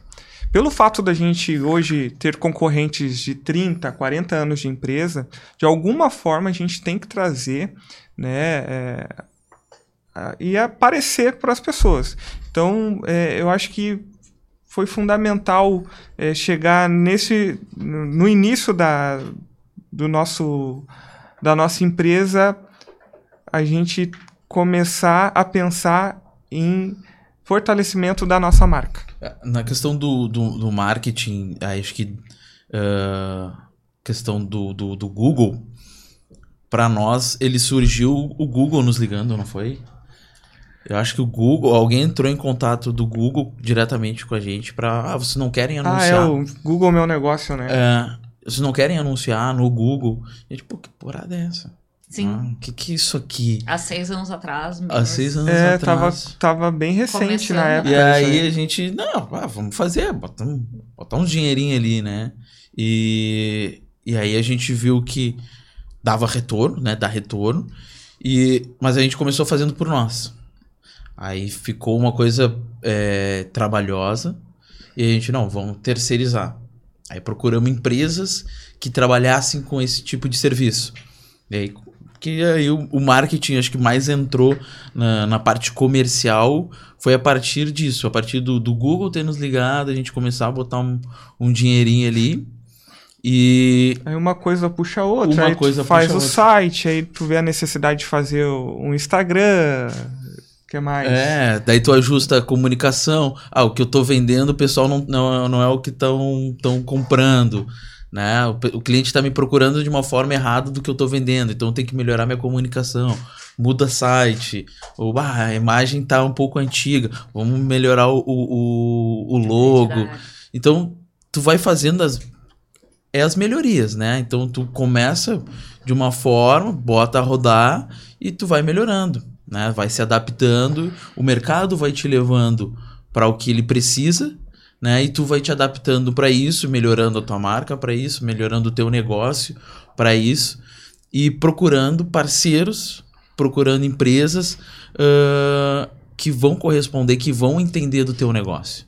Né? Porque não adianta também marketing, muitas vezes as pessoas não terceirizam, né? Mas se tu também fazer tudo, fica muito Pesado, né? pesado. Então tu precisa ter parceiros que entendam a tua necessidade. E acho que foi quando finalmente a gente encontrou a Pamela. Que ela mergulhou no negócio, né? Não adianta hoje tu ter um setor de marketing que é, ele vá só fazer posts e pegar imagens prontas e não, não conhece a essência da empresa. Né? Então, isso ah, foi Acho que a Pamela, é a Pamela captar- mergulhou, né? Ela entrou, ela ia nas obras, é, ela entendia como é que funcionava a dinâmica do, do escritório. Então, isso a gente teve uma boa surpresa, né? E- Eu acho que o principal, assim, é, é a- a- o parceiro entender do teu negócio. Como nós, como construtoras, né, a gente se adaptou para entender o negócio do nosso cliente, a gente também quer que as pessoas que prestam serviço para nós entendam o nosso negócio. Sim, e né? era a maior dificuldade de vocês Isso. no E, início. e é o profissional que está lá dentro do canteiro entenda né, que a Supply cuida dos clientes dos nossos clientes. Né? Então, todas as pessoas que prestam para nós, prestam serviço para nós, eu quero que entendam como a gente trabalha, qual é o nosso objetivo, como que, a como que funciona a empresa, quem é a empresa.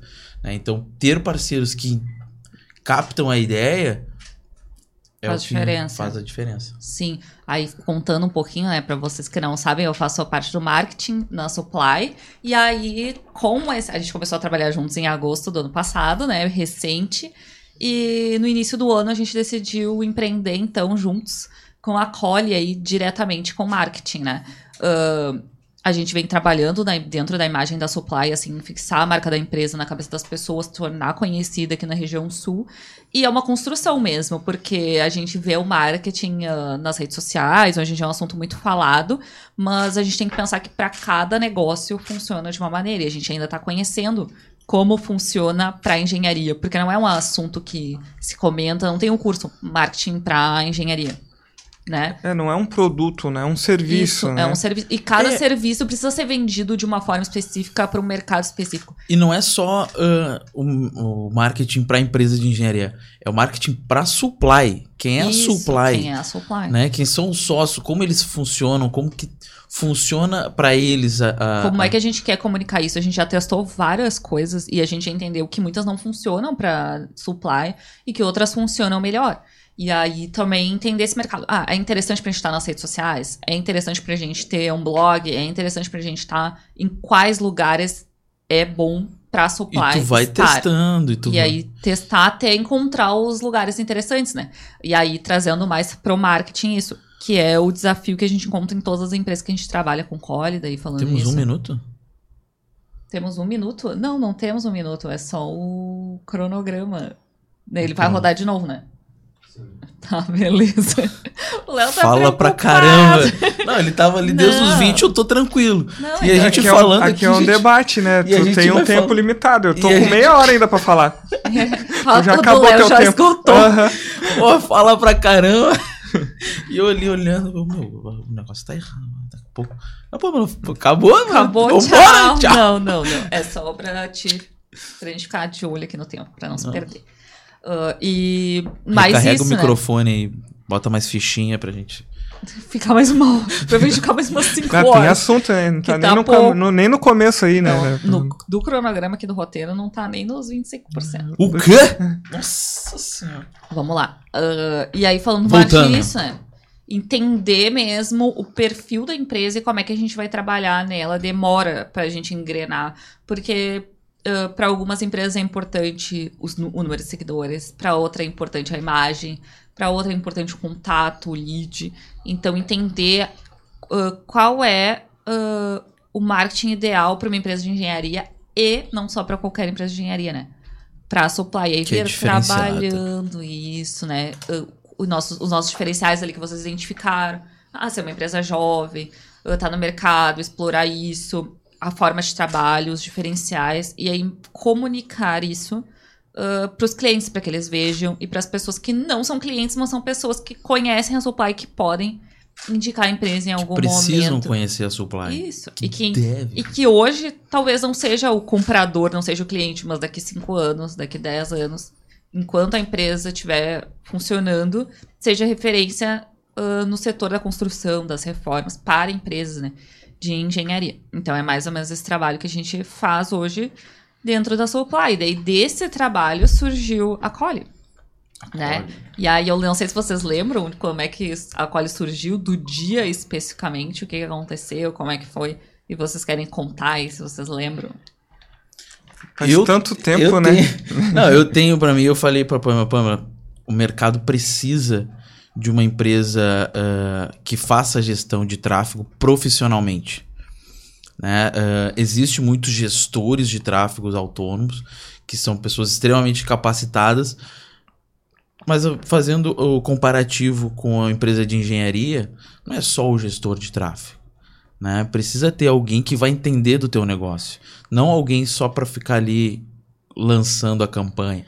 Não é só, né? É um trabalho fudido, desculpa a palavra. Mas precisa de alguém entender a empresa, né? E, e é um trabalho ah, que envolve muitas áreas da empresa que não somente o gestor consegue ah, atender. né? Então, para que o gestor consiga fazer a campanha certa, o cliente tem uma série de adaptações que ele precisa fazer Sim. né? Ele precisa ter uma comunicação boa, ele precisa ter um serviço na qual ele realmente Consiga atender. a consiga atender, né? Então, ter um gestor de tráfego e ter um especialista ali, uma empresa que entenda tanto de gestão de tráfego como também de business, é, eu falei, Pamela, isso aqui não tem. Sim. Não, não tem quem faça esse tipo de serviço ou quem faça bem. Né? eu preci- acho que é, um, é uma necessidade do mercado que a gente pode estar explorando. Essa é a minha lembrança. É assim que tu lembra? Eu lembro, diferente. Tá, mas eu tô- vai. Não, o que tu falou foi isso, mas eu lembro diferente. Eu tava lá na Supply, de tarde, fazendo minhas coisas no computador. Daí, daqui a pouquinho, eu escuto o Leonardo e o Carlos subindo os escadas, rindo. vamos chamar a Pamela, vamos falar com a Pamela. Pamela, vem cá! e aí eu fui lá e aí vocês falaram justamente isso, né? Dessa experiência que vocês estavam tendo e que vocês tinham chegado de um parceiro de vocês que realmente ofereceu pra vocês o serviço de tráfego, lembra? E aí vocês entenderam ah, ali no círculo de vocês que era uma demanda do mercado, Isso. né? Assim como ali na sua palavra vocês entenderam que era uma demanda, os serviços para empresas, que era um déficit que a gente podia oferecer isso. Uhum. Nós. Exato. Se tava tão bom para nós, a gente podia replicar para outros, né? E, trans- e deixar mais profissional. Então, é, para abrir empresa, eu Leonardo. Não paga imposto. Não, paga, é, mas. Tem que pagar. Paga imposto. Então a Paga, gente teve a ideia, é legal que tu abraçou também, a gente passou ah, nossos planos, né? E Comprou a ideia. Vambora. exatamente. E aí eu falei pra Pamela, ela falou assim, vamos. Cara, é, é isso, entendeu? É. E temos Pô. cases de, de sucesso já, né? Claro, Então- mas eu- eu- é- é- empreender é isso, sabe? Eu, eu falei com o Calão, vamos, vamos fazer nós. Ele, vamos. Pamela, vamos fazer nós. Vamos. Vamos. Bora. E bota, bora, bota rodar. Sim, Né? e foi exatamente no mesmo dia já tava. Já ligamos pro contador Exatamente. e. Já isso. botamos pra fazer. E aí a, a Cole nasceu em março ah, com o nosso primeiro case, que era a Supply, né? E aí nosso desafio era onde encontrar o cliente da Supply ali como um serviço, como um serviço de engenharia. Ah, as redes sociais ele é muito difícil, é mais a questão do contato mesmo do produto, a gente entende que é mais fácil, né?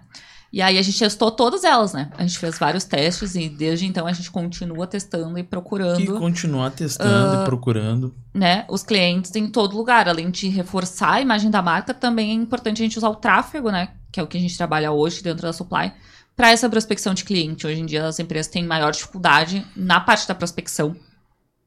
E ter o tráfego como aliado nessa questão, e a gente entendeu que poderia ser uma ponta interessante de prospecção de clientes nesse no É é setor de muito- vocês. É, é, é muito bom é, entender, as pessoas também entender, né, que o cliente, tu abriu o teu negócio, botou a plaquinha na porta ali, o cliente não vai lá bater. Exatamente. né? Tu tem que ir atrás do cliente. eh, no começo era eu calão com um panfletinho botando nas caixinhas de correspondência. Correio, é. Procurando N formas de, de, de vender o teu negócio. E também quando tu botou um dinheirinho no Google, né? Bota a plaquinha na porta, ninguém vai bater. No Google também, tu botou um dinheirinho lá, não abriu uma caixa de, de, de, de, de- e-mail, assim, pô, o pessoal, ou bah, botei meu telefone no Google e as Vão pessoas ligar vão dias. vão ver A- cliente. até liga, mas não é os clientes que tu precisa. É, então assim, tu tem que ir melhorando, adaptando, estruturando o teu negócio, né, para que quando o cliente chegar, tu estar preparado para atender aquele cliente, né? E também ir atrás, e ir atrás dele com o Google, ir atrás dele com o Instagram, ir atrás dele com todas as ferramentas que o digital permite, né? Sim, e, são assim, inúmeras, né? tu pode ir na pessoa, pessoa física, né? E também ir no digital. Então, tu, como empresa, não vai ficar sentado na cadeira esperando o cliente chegar. Tu vai atrás dele. Através do tráfego, tu vai fazer com que ele chegue, mas tu tá indo para ele. Tu E- tá indo buscar ele lá na fonte. Ele pode ter percepção de ele tá vindo, mas teve todo um trabalho que tu foi lá e encontrou. Eu encontrei ele, eu sei o que ele gosta, eu sei o que ele faz e eu vou lá e vou impactar ele. E eu vou lá martelar ele, ô, olha só, sou pra Eu tô engenharia, aqui. tô aqui. E vai é tão simples, brinha? né? Faz comigo. Em vez de tu investir num outdoor ali na, na freeway, né? Que vai passar. Pessoas nem- Também tu pode fazer. nem vão dar bola pra ti. Marketing abrange tudo. E aí tu vai. Tu seleciona quem tu quer atingir. Ah, eu quero atingir arquitetos, quero atingir engenheiros, quero atingir pessoal, Donos de pessoal que trabalha com a educação. Uhum. Então, isso o marketing digital te permite e, e é, é uma coisa muito boa. É, e, e é um serviço complementar. Tu falou ali da questão da, da, da placa na freeway, é um serviço complementar. Né? As Sim. pessoas têm que entender que não. Ah, tô fazendo o marketing do Google e é o bastante. Não, Tudo é importante, né? tudo é importante. Né? Onde está o que tá em cliente, todas as tu mídias, tem que né? estar onde está o cliente. Sim, eu acho, ac- acho não, tenho certeza, né, que existem muitas formas da gente impactar o cliente. Hoje é a mais fácil para todas as empresas, mais fácil no sentido de que está ao alcance de todas elas. É estar no online, né? É usar o marketing digital como impulsionador para depois tu conquistar outras mídias. Porque tu pode estar na televisão, tu pode estar no outdoor, tu pode estar em vários lugares, mas hoje o caminho mais ah, tranquilo, eu diria, é começar É que o ah, Google pelo digital. Ele é mais ele- democrático. ele tem um investimento mais baixo do que essas outras mídias e te permite eh, ir melhorando. né? Daqui a pouco, quando tu vai para uma mídia de TV, tu já tem que estar com o produto certo. Sim. E Ah. te permite testar com maior liberdade. Permite testar, bah, quero lançar um produto aqui, quero ver se funciona. Né? Então, ah, vou lançar aqui venda dessas xícaras aqui com essa graficação. Ah, vou ver se isso aqui funciona. Aí bota no Google com investimento, faz um teste, põe a rodar. Pô, o negócio funcionou, vende legal, tem boa margem. Agora eu vou para outras mídias também. Vou botar mais dinheiro, vou escalar mais esse negócio. E assim tu vai, tu vai testando pequenos produtos. Na própria Supply a gente já fez isso, né? Sim. pô, eu tenho esse serviço aqui, ah, vou botar, rodar ele e ver se ele funciona legal. Né? Então tem empresas, daqui a pouco tu tem um projetista, ah, eu quero fazer, quero vender projeto para esse projetista, quero dar demanda para ele. E aí a gente vai lá, vai anunciar projeto e vai trazer demanda para esse projetista, para esse profissional, para que ele né, tenha mais demandas. Então, às vezes, a supply Eu e o Carlos já, já começamos outros negócios por justamente eh, entender que esse mercado, ó, isso aqui funcionou. Vamos botar a rodar e vamos criar uma empresa para fazer isso. Exato. Sim, aí dos testes do dia a dia também vão trazendo novos negócios, né? E aí eu queria saber de vocês também os resultados, né? Ah, é importante pra gente medir. ah, quando a gente trouxe a Core, era isso, era a gente também poder medir o resultado do nosso trabalho dentro da empresa, porque só estar, vamos por dentro da supply, a gente não conseguir medir o quanto de impacto a gente tem dentro dessas empresas, o tráfego nos proporciona isso. A gente conseguir medir ah, em números, em resultado, o impacto que a gente está gerando dentro das empresas, e essa é meio que a nossa filosofia, assim, dentro da empresa, né? Trazer um impacto positivo, Nossa, que pam- colhe. Nós colhe, né? Trazer um impacto positivo dentro da empresa de acordo com a expectativa do cliente. Ah, é vender mais, é ter maior reconhecimento da marca. E aí, dentro do, da expectativa do cliente, trabalhar métricas que farão a gente chegar naquele objetivo. E aí, eu queria saber de vocês como supply, ah, da experiência de vocês aí com o tráfego nesse ano, né? Que foi ah, intensificado, dos resultados, o que vocês têm colhido quanto a, quanto a isso. Para supply, eh, o trabalho de tráfego, e é uma coisa que eu sempre converso com o Rodrigo, que é o nosso gestor, e contigo, é vender certo. Então, a gente faz todo um esforço, meses, às vezes até com poucos clientes, mas com um cliente certo. Que é esse cliente que é o cliente que a gente vai fazer, vai botar para dentro da carteira e ele vai ficar, a gente vai ficar eh, trabalhando com ele por muitos e muitos anos. né? Então, esse trabalho, o resultado do marketing, eu meço como trazer o cliente certo. Sim. Posso não fechar a obra no primeiro momento, mas eu entrei, eu, eu encontrei o decisor ou o decisor me encontrou, né? E eu vou estar alimentando esse cliente. Ele tá ah, é o cliente ideal da empresa, né? É a pessoa, o decisor da empresa com quem eu tô falando. Então eu posso não ter fechado, não posso ter convertido o resultado financeiro, mas a Cole atingiu o objetivo dela. Sim, então hoje o tráfego para vocês, ele não é para fechar orçamentos, não é para só trazer, é para ter dentro da cartela de possíveis clientes de vocês, aqueles clientes que vocês vão trabalhar dentro do comercial, empresas que são o perfil da supply hoje. Então a gente não tá com tráfego buscando qualquer empresa. A gente tá buscando aquela que tem o perfil de ter trabalho, empresas maiores, de ter trabalhos recorrentes, de É ter a supply posso- como um fornecedor de confiança dentro da Isso. carteira deles. Eu não posso exigir da Cole o fechamento da obra, né? Porque tem proposta, tem valores, envolve uma série de coisas, negociação, né? Que não é atribuição ou atividade da Cole.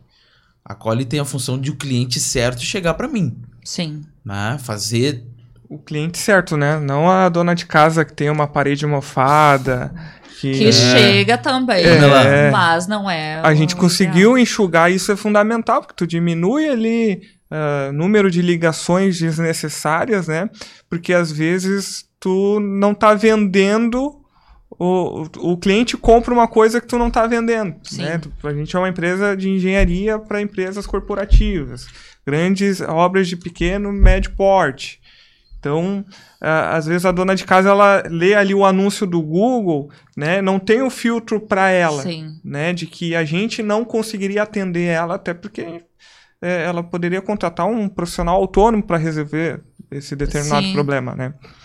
É, então a comunicação também toda ali dentro do anúncio, todo o trabalho de tráfego é para isso, é pra gente afunilar ah, essa comunicação para que ela chegue comunicando pro nosso decisor ali, que é o comprador, isso. que é o dono de empresa que está querendo expandir, que está querendo reformar. E aí ele conheça a supply e a partir daí começa a solicitar orçamentos pra gente. Uhum. Então, dentro da supply, ãh, o trabalho de tráfego é diferente de, por exemplo, o trabalho que a gente faz ali no Atacado do Sono, que está patrocinando o nosso episódio de hoje, que é o produto. Temos patrocínio? Temos patrocínio, Que isso, não Brasil. pingou nada aqui, hein? Temos patrocínio. Vai pingar, vai pingar. Vai pingar, Vai então. pingar um Então. travesseiro. Exatamente. jogo de um cama. jogo de cama. é essencial. Então, aí, ó, aproveitar a deixa pra gente falar um pouquinho do nosso patrocinador, Atacado do Sono, que tá aí no- lançando seu e-commerce ah, essa semana ah, com as melhores promoções de colchão da região sul do Brasil. Então, se tu quiser ir adquirir colchão, baú, travesseiro, é só entrar lá, atacadodosono.com, que vai estar lá os melhores Bota preços e as melhores editor. condições de pagamento. Para quem tem ali aquela dúvida, aquela incerteza, o pagamento também pode ser realizado na entrega do produto. Entra lá, encomenda teu colchão, teu baú, tua cabeceira, teus travesseiros, todo o jogo de cama, né, para dormir tranquilo. E paga somente na entrega até 12 vezes sem juros, é só lá no Atacado do Sono. Que isso, hein? Black Top, Friday? Não, Top. Black Friday, não, Black Friday já passou, infelizmente. não, não deu tempo de, Não de- deu de- de tempo botar o Black projeto a Friday. rodar Mas- antes. Ah, as Ano que vem promoções estão lá, tem colchão a partir de 6 mil reais por 3.500, então vale Isso a aí pena é entrar lá. promoção. É um atacado, né? Exatamente, é um Ah, atacado. E não é só um colchão, né? Tem massageador ali pra te dormir tranquilo. Baú Para o pra empreendedor. Exatamente, tem um que dorme, que dorme a- aquele das duas às quatro da empreendedor manhã. que abriu o seu negócio e tá à noite sem dormir preocupado. Exatamente, nada como dormir num colchão do atacado do sono. Pelo menos tem que dormir tranquilo. Se tu dormir tranquilo, tu vai desenvolver melhor a tua empresa. Exatamente, viu? Achamos aí nosso garoto propaganda. Eu pra vender, ô Pamela? não paga imposto, ou melhor, paga. Pago, pago com orgulho. Exatamente. Não, Então, É bom pagar imposto. É bom sinal que o negócio tá funcionando, É. que tá dando certo, né? Que tá crescendo. Quanto mais a gente paga, é sinal que a gente tá dando certo. É, na verdade, é, são. É, é quase um sócio nosso, né? Ah, Então, sim. boa parte aí da arrecadação aí é pesado. Mensalmente ali, se tu for olhar. São Ah, al- deixamos algu- algumas grandes. É, alguns carros zeros a gente já deixou pra. É. Mas A valeu a pena.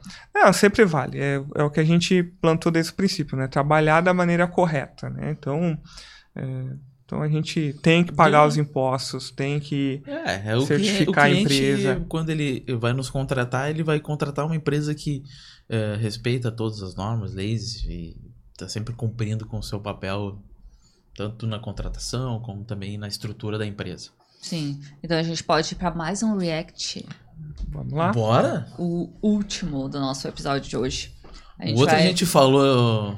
A outra a gente falou de prazo. Esse a De gente vai prazo. falar de uma coisa que é projeto. Projeto, expectativa de cliente, como é que a gente, né? A gente já conversou sobre isso.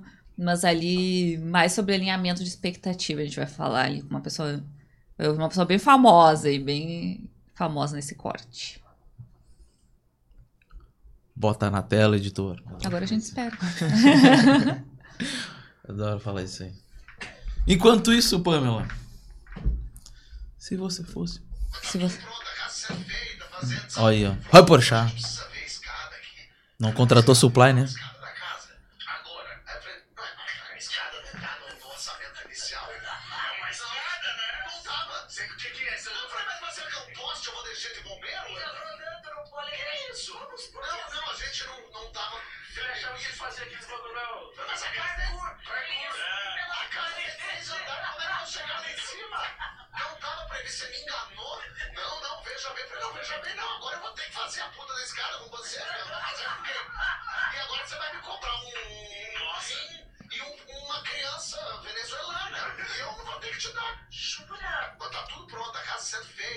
Fazendo. Sabe? Falou, bom, então a gente precisa ver a escada aqui.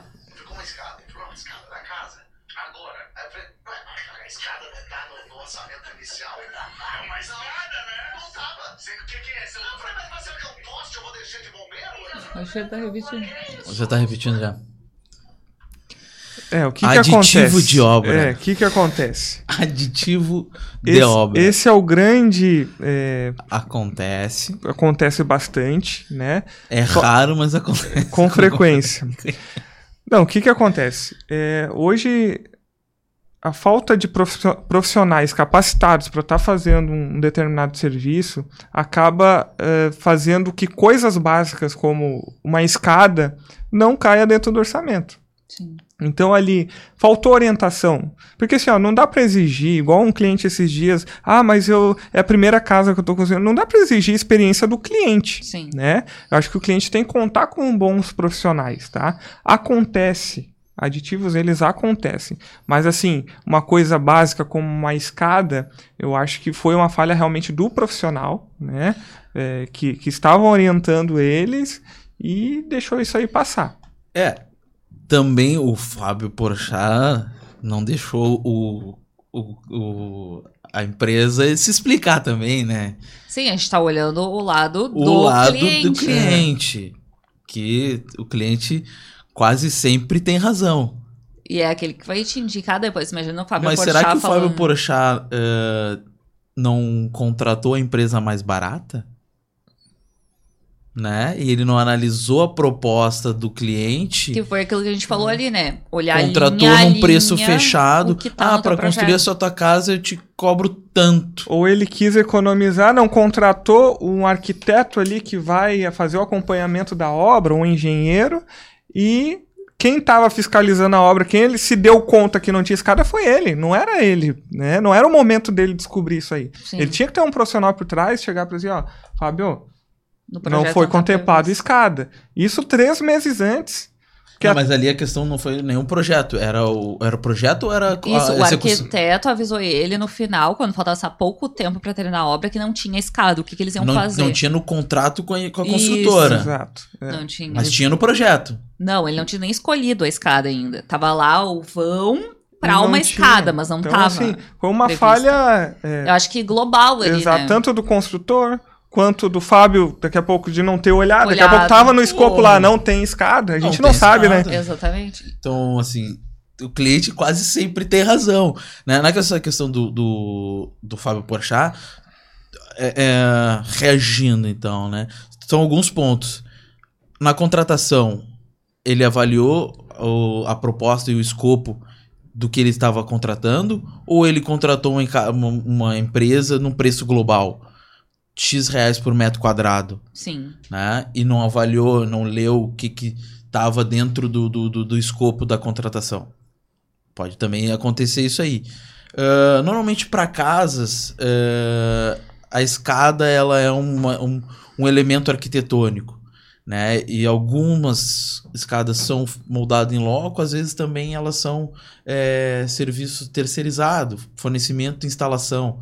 Né? Pega uma escada de madeira, não, não tá no escopo realmente da, da construtora. Sim. Né? Então é uma, é uma definição ainda em etapa de projeto, né? que vai definir com quem está desenvolvendo o teu projeto. Mas se ele tivesse um engenheiro acompanhando a obra, o engenheiro já teria se comunicado com a pessoa do, da escada pra prever em qual momento da obra ele deveria fornecer. É, uma pessoa experiente te informaria pelo menos com, olha, Na etapa três do meses, projeto. exato, três meses de antecedência, Estaria pelo ali no menos, planejamento caso- da execução da obra. Né, muitas vezes. É, eu sempre peço para os clientes, vai construir uma casa, já define a cor do teu imóvel, do teu móvel. Porque quando tu pensar na cor do móvel, tu vai pensar na cor da parede, tu vai pensar na textura da parede, tu vai, tu vai, tu vai pensar no tipo de parede que tu vai colocar. Aqui pode ser de gesso, porque eu não vou ter armário. aqui- Então tu já vai, uma coisa vai puxando a outra. E aí o, cliente, quando ele vê assim, não, só- me faz primeiro essa etapa e depois a gente vai pensando no resto, meu irmão. Vai dar errado Sim. vai te frustrar, vai ter uma experiência ruim, vai chegar lá no final, ah, pois é, não tinha pensado nisso. Tem como fazer? Não, Tem. vai, vai chegar no final da obra, mas vai, tá, vai parecer que tá no começo, Tá no porque vai começo. ter que refazer Ontem tudo. o Carlos falou isso aí. Ó, o cliente, pá, tu vai tocar. Né? Tu vai tocar o que tá no teu contrato. Tu quer entregar o teu, teu, teu contrato. Tu quer entregar a tua obra. Né? E tu- se, se tu não te preocupar, né? O Carlos se preocupa bastante com as indefinições do projeto. O cliente, olha só, pá, tu não definiu isso. E Isso aí impacta nisso, nisso, nisso, nisso, que na etapa que a gente tá agora. Então, ah, o caso de ontem tinha o arquiteto respira, calma. O arquiteto mandou umas imagens, Hum. né? Pra E disse era-. E disse que era o projeto pro cliente. que era o projeto pro cliente, numas imagens. Projeto e imagem é uma coisa muito diferente, né? Ah, e aí tinha uma parede verde lá e o cliente, não o arquiteto, informou pro Carlos que era ah, Não, não. Primeiro assim, ó, eu fiz um dossiê, né? Peguei as imagens, fiz um dossiê com várias setas lá. isso aqui, preciso da informação, tá? Que tipo de luminária é essa? Qual é o distanciamento do canteiro? Como é que vai ficar a posição da A piscina? casa tá no segundo pavimento, a gente vai começar a rebocar e o Carlos já tá preocupado com a luminária que ele vai colocar no piso da piscina. Isso. Aí tem ali, tinha uma, um jardim vertical. Aí eu botei nas perguntas, tá? É um jardim vertical artificial, né? Ou é um é natural? Ah, aí, o que- aí numa ligação do cliente, ah, é natural. Tá, mas tu não me informou no início. Tá, é natural. Então se é natural, precisa de irrigação? Precisa. Tá, mas não tá, Tá no previsto. projeto hidráulico, né? Concretou Sim. tudo, a obra tá entregue, Vai ele instalou, ele chegou lá, o Carlos tá lá esperando o, o, o, o paisagismo ali artificial e chega, não, é natural. Eu, meu irmão, tu vai borrifar aqui, ó. Tu não vai ter uma. A gente poderia lá no começo Ter previsto. ter previsto uma, uma um- coisa simples, um caninho chegando lá para ele poder irrigar o jardim dele, mas não pensou nisso antes ou não foi Não, não eu foi acho que visto, assim, não ó, é falta de orientação do profissional que está projetando, tá? Sim. As pessoas que estão projetando, elas têm que se preocupar. É, tem que deixar bem claro aqui, não é o cara que está construindo que tem que se preocupar como é que vai ficar o acabamento do teu banheiro. Tem que estar no projeto, isso aí tem que estar documentado. né? Então, isso é fundamental. Então, assim, contratar pessoas que vão, assim, não só te vender um projeto, mas que vão te entregar o projeto conforme ela projetou. Né? Então, tem que estar lá no canteiro. Ah, deu incompatibilidade ali com a posição do ponto de saída de esgoto.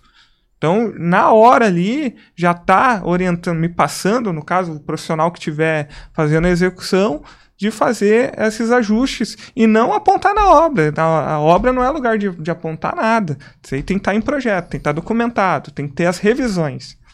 Então, É, ne- nesse caso do, do Porchat, né, eh, eu não sei que etapa ele tava da obra. segundo Final, ele, já estava entregando já. É, aí Deixa eu vamos lá. Em algum momento antes, eles de- devem ter feito a estrutura da escada, onde essa escada vai ser apoiada, pelo menos. Se ela é uma escada que ia ser metálica, né, colocada depois, em algum momento eles fizeram a estrutura dela. Sim, eu acho que pelo jeito não estava nem previsto em projeto, assim, porque pela forma como foi apresentado pra Ah, ele, ele né? deve ter Você feito tem que um- escolher. um- Claro, uma é, história. Uma historinha, mas assim, em algum momento aquela escada ela foi pensar, ah, foi feita a estrutura dela onde ela ia ser fixada, Sim. né, as vigas da, da, da, da escada. As esperas. Exato. E, e quando é, o construtor foi fazer aquela espera, ele devia ter perguntado, ó, que tipo de escada vai ser, Sim. né? Devia ter no projeto estrutural, qual é o tipo da escada? O senhor já providenciou a compra da escada? Ah, não, isso aí a gente vê depois, né? Não, já providencia agora a compra da escada, porque eu já vou fazer espera, eu quero falar com quem vai instalar, aonde eu vou deixar a espera o ponto exato. Então, assim, ah, se ele tava só com um profissional, né? Vamos agora também ah, colocando a diferença entre empreiteiro e empresa de engenharia, se ele tava só com um profissional lá e o cara no canteiro, tu fica com um viés, tu fica ah, imerso aquilo e tu não consegue enxergar muitas etapas à frente Sim. né? Então, às vezes o engenheiro, ele tem essa visão na frente que o cara que tá ali dentro do canteiro, ele tá no dia a dia. Ele tá Tá olhando os problemas tarefa. do dia a dia, nas tarefas do dia a dia. E não tá pensando lá na frente. E o engenheiro já não. Ah, o cara vai começar a função na semana que vem, eu já tenho que estar duas, três semanas adiantado. Né? Então, essa ah, principal função da empresa de engenharia, que é tá antevendo, prevendo todas essas situações e pegando as informações do cliente para que quando chegue na etapa que vai ser daqui a uma semana, duas semanas, um mês, Sim. tu já tá com todas as dúvidas sanadas e a obra ela vai acontecer no fluxo. Né? Sim. Então, essa escada poderia ter sido sim prevista muito tempo antes por ambas as pessoas. Mas foi ótimo pro Porchat, virou uma excelente piada, tá todo mundo... né? Não, Tragédia. não contratou a empresa certa. Não contratou a Supply Engenharia. É. Desculpa, vai porchar, mas também o erro é teu. Tá aí, né? A dica, então, pros clientes é pesquisar antes ah, sobre as empresas. E, claro, como tu falou ali, né? Como vocês já falaram. Obra é isso. Vai dar problema o tempo inteiro. A questão é se tu tá disposto a encarar esses problemas ou terceirizar eles para uma empresa especializada resolver para ti. Porque assim, é, é, é, não, como são pessoas, né? Erros acontecem. Então, aditivos uh, já aconteceu para nós, né? De algo não estar dentro do, do escopo da contratação. Né, e chegar lá na obra e ser uma necessidade. Então, quando é algo que estava em projeto e não foi visto, e não foi considerado pela, pelo, pelos orçamentos, esse adicional não vai ter custo para o cliente. Agora, se não tem projeto, Sim. né? Uh, não foi colocado em escopo e precisa ser feito, vai ser um aditivo que o cliente vai ter que arcar durante a obra. Né? E ele pode estar tá com o custo esgotado dele lá, com o, o, a verba que ele tinha esgotado. Ele vai precisar captar esse recurso, ele vai ter que fazer esse adicional, porque não foi nem visto pela, pelo orçamento, também não foi visto pelo cliente. Né? Então ele contratou um escopo. Sim. Tem um documento lá, né? quando não se tem projeto, tem um documento lá dizendo o que, que vai ser feito e como vai ser feito. E se não está no escopo da contratação, ele vai precisar fazer, ele vai ter que fazer esse aditivo. E às vezes é um embate que a gente tem com os clientes. Sim. Mas É. acontece. No caso, a gente. Pelo É fato do, cli- do cliente não ter experiência, o cliente não tem que ter experiência em contratar obra. Às vezes o cliente está contratando um arquiteto ou um engenheiro, ele conta que profissionalismo esse- ele seja profissional, né? Então, esse- isso ocorre com muita frequência, esse tipo de, bah, mas eu não sabia que eu tinha que ter um projeto é, hidráulico para piscina, sei lá. Não sabia que o projeto estrutural da escada era um projeto único. É. Então, assim, é, a gente tem lá na empresa lá um checklist na hora da contratação. Ó, cliente, tu já fez o projeto hidráulico? O, o projeto do sanitário? Tal, o telhado? Tem o projeto do telhado? Sim. Né? Então é tudo questão de alinhamento de expectativa. E o ideal sempre é quando já tem o projeto até de interiores, né? E aqui estamos falando da Supply Home. É, é outra empresa. É outra empresa. Outra empresa. Mas, Mas é, que também é, contempla, é do ramo e Exatamente. os problemas são iguais, né? Obra Sim, é obra. obra é obra. Mas sabe por que, que a Supply e a Supply Home são empresas diferentes, mano? Ah, por quê? Me conta, quero saber. Porque são estruturas de empresa diferentes. Uma estrutura de empresa que constrói casas para clientes terceiros ou para investidores é diferente de uma empresa que faz empre- ah, construções de reforma. Né? Por mais que A dinâmica é admi- diferente. a dinâmica do dia a dia da empresa é diferente.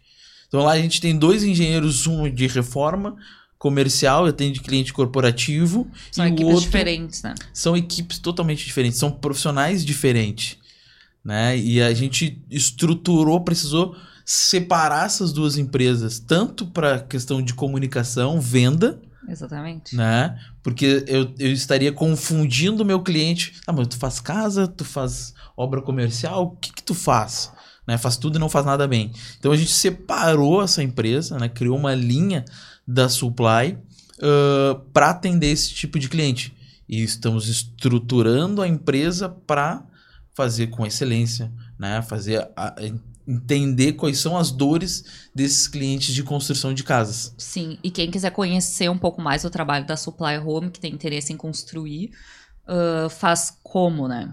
tem uma página no Instagram especialmente dedicada para ela, que é arroba Supply Home. E o principal, né? A gente está terminando, a gente não, a Supply Home está concluindo, né? Uma obra agora no início de 2023. Uhum. E essa obra ela vai ser apresentada, né, para futuros clientes, para pessoas que quiserem conhecer ah, o estilo de construção da Supply.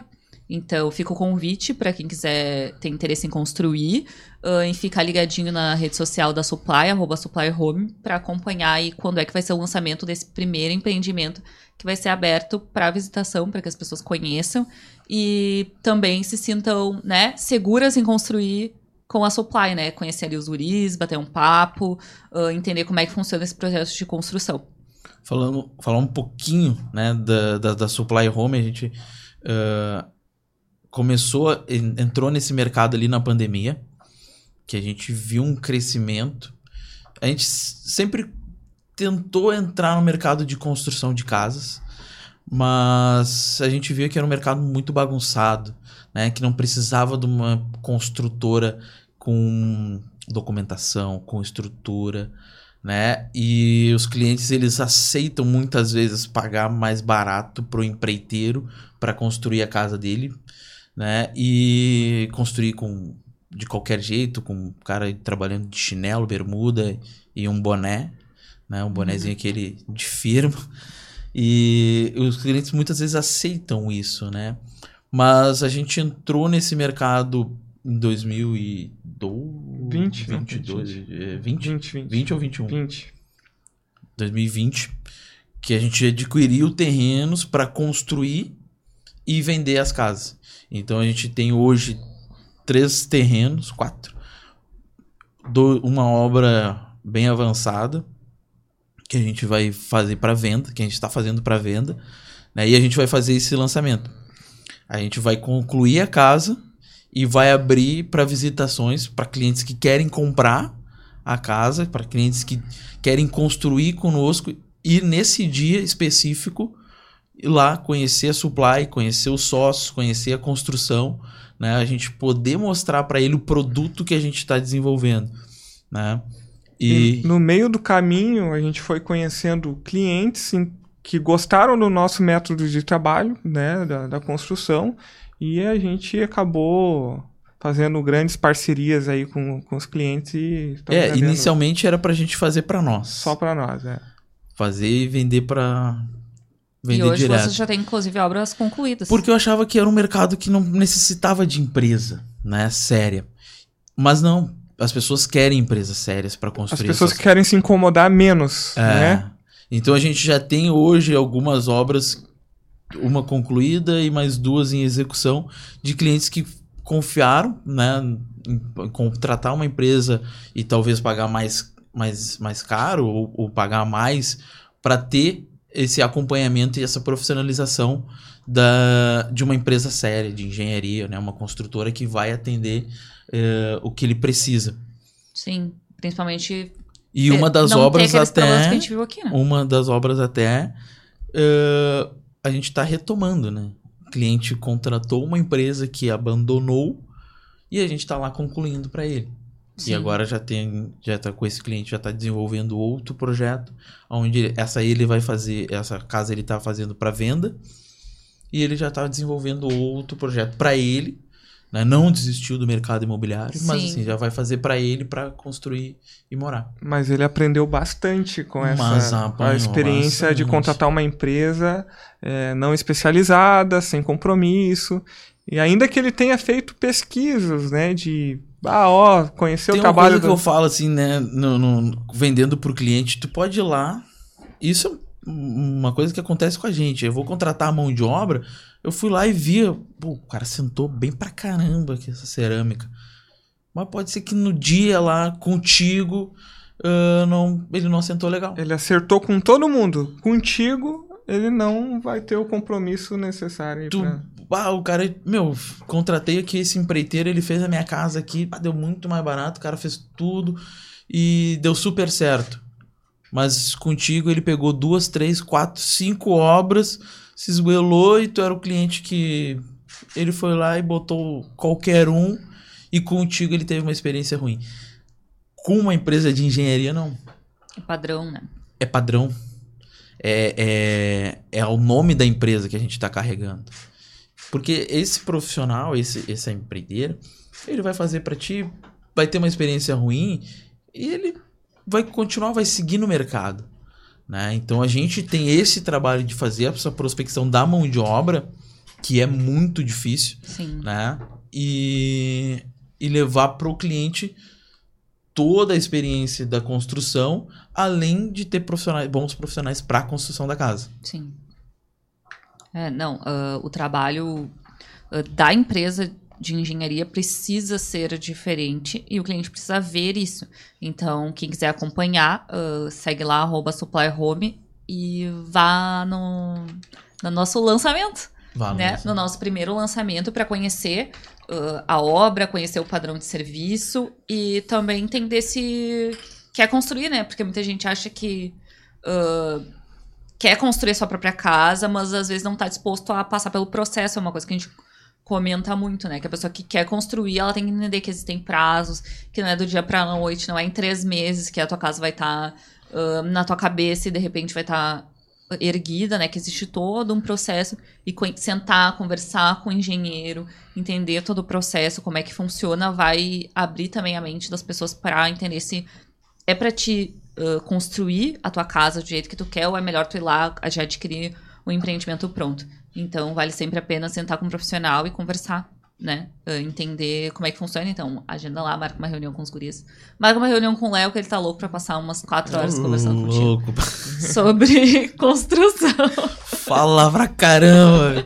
O Carlos, ah. o Carlos às vezes fala assim, ô Léo, tu fala muito, cara tu confunde o cliente. Eu falei, mas Carlão, ele precisa entender, é complexo a coisa. Tem que ser cliente... objetivo. É. Tem que ser objetivo. Não, seja mais chega objetivo. Leigo, sai engenheiro lá no é. celular. sai construindo Seja sozinho. mais objetivo. O Léo ganha no cansaço. Melhor negociação. O cliente chega lá pra uma reunião que fica quatro horas real, real. E o cara, mas aí tu faz assim, aí a gente vai pra cá e faz assim, e faz assado. E vamos pra cá e vamos fazer assim. Tu quer fazer dessa forma? Não, a gente faz assim. Mas promessa é orçamento e é dívida, né? Tem que cumprir no final. Com certeza. Tá tudo no escopo. Supply entrega obra. Supply entrega obra. Nosso Exatamente. compromisso é, é... é o nosso. Nós estamos quebrando paradigmas. É. Exato. Aquela. aquela é, como é que se diz? A do. A obra não se entrega, a obra se abandona. Isso. É um, um jargãozinho ali, uma piadinha, mas assim, a obra se entrega, né? Tem que. Tem, a obra se tem início, meio e fim. Né? E tem que se dar um fim na obra. Porque às vezes, por que, que tu abandona, né, em termos da obra?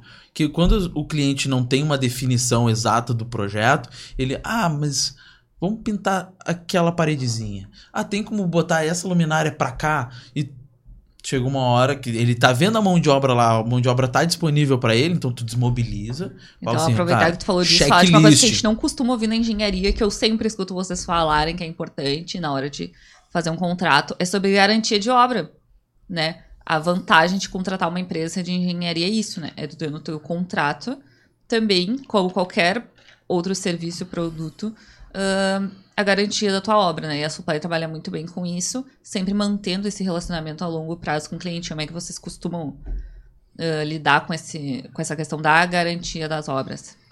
É, a questão da garantia, primeiro, ela nasce do princípio da obra ali, que é tu ter as metodologias corretas da execução. Né? Então, é, assim, é, se tu tá executando da forma correta, muito dificilmente tu vai ter algum problema. Ga Mas... Garantia de patologia, tu disse? Isso, garantir, por exemplo, que o serviço vai ser feito da forma como foi. Uhum. Que tem a garantia de sim, não, ele está contratando a Supply, a Supply é uma empresa séria, ele vai entregar a obra. Isso, exatamente. Essa garantia ou a garantia, se deu algum problema, pô, posso acionar a Supply, a Supply vai lá e vai, vai refazer o trabalho. Não, a garantia da, da execução da obra. Vocês garantem que a obra de vocês é feita conforme as normas, Isso. que vai ser entregue no prazo correto, que a pessoa não vai ter problemas. Se ela tiver problemas, que, como a gente falou, é inevitável, ela tem essa questão da sentar com vocês, conversar, negociar, às vezes entender ali que aquilo não foi orçado, que ela vai poder fazer um aditivo e né, ter a obra como ela quer. Então, acho que é essa garantia ali, né, do, do relacionamento e de cumprir exatamente aquilo que foi orçado para ela. É, a gente tem os engenheiros, né, a execução que estuda a obra, que vê os melhores métodos para isso, e também tem um nome, né? O nome Supply, que a empresa, a gente quer esse nome, né, com boa, é, boa reputação no mercado e com é, os melhores métodos executivos para que né, a gente sempre tenha um mínimo de retrabalho. E nem tudo são maravilhas, né? A gente tem obras que a gente acabou pagando para fazer para atender o cliente, para atender o prazo, né? Ou alguma coisa que é, ficou superficial no, no, orçamento, não foi, né? Então a gente a, acaba assumindo porque a gente é responsável, né? Sim. Então esse a, a expectativa do cliente, né? É, a gente está alinhado em relação ao que a gente vai entregar fundamental.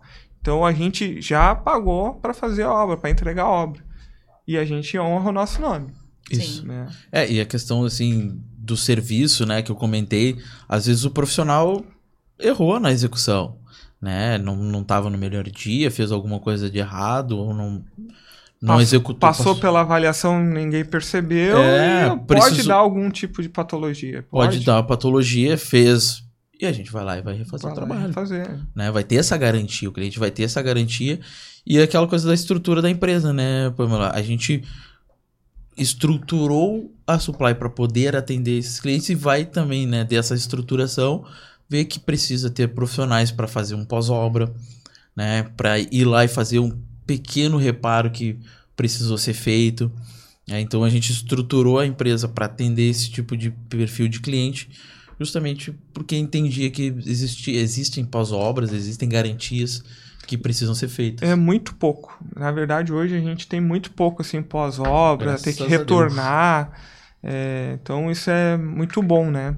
Sim, uma. também, Normalmente né? a gente retorna para o cliente para fazer novas obras. Novas Exato, obras, é. exatamente. A garantia é de voltar para fazer novas Exato. obras de expansão, né? Que o cliente cresça para contar com a gente. Que o cliente em nos contrate, contrate bem, né, para que o negócio dele desenvolva e ele faça outras obras conosco. Não, Exatamente. Isso é é uma outra coisa que a gente tem de, de característica que a maioria dos clientes, né? Vamos lá, sei lá, 90% dos clientes que a gente já pres- prestou serviço, a gente volta a prestar outros serviços para ele, então acaba né, sempre tá retendo esses clientes dentro da empresa, justamente pelas entregas, pelo atendimento, eh, pela velocidade que a gente Sim. consegue atender eles. É, às vezes o cliente eles nos contratou aqui em Porto Alegre e aí o Léo, eu não tô encontrando empresa para fazer lá no interior do Rio Grande do Sul ou em outra cidade fora. Vocês fazem? Fazemos. Sim. Sim, cliente, nós fizemos. Nós fazemos até Como? No Acre. Aí a execução que se vire. Exato. Sim. É Às vezes eu fecho a obra assim, Carlão, fechei. Mobiliza amanhã. Aonde? Rio de Janeiro. E a Tá gente bom, dá um a gente jeito. tá lá, a gente dá exatamente. um jeito. Tô- Cara, tem. Vamos, vambora. Agora falando da gente colhe, né? E trazendo ali a parte da conversa que a gente falou ali, né? Que o cliente senta lá com o Léo e sai engenheiro. Ah, a gente pensou nesse podcast, né? Justamente por isso, das nossas conversas e de sempre estar contribuindo com os nossos clientes, né? Nas questões de tanto da empresa quanto de marketing. Então o podcast foi criado, né? A gente começou a fazer esse episódio piloto com nós mesmos, né? Nós Com mesmos. sócios, por que não? E se vai dar certo, a gente vai o quê? Vai vender esse produto. Porque a ideia é que a gente sente aqui e converse com vocês. Eu e o Léo, eu e o Carlos, o Carlos lê o Léo, em vários momentos. ah, acho que a gente traga pessoas aqui que também empreendem, que também usam do marketing para fazer diferença dentro da sua empresa, para trazer resultado. E aí sim, sente aqui, compartilha a sua história com a gente, pra gente aprender também, ah, pensar em novos modelos de negócio, em novas estratégias e contribuir né, tanto para a imagem das empresas como para outras empresas que querem usar dessas estratégias que a gente comentou aqui para o seu negócio.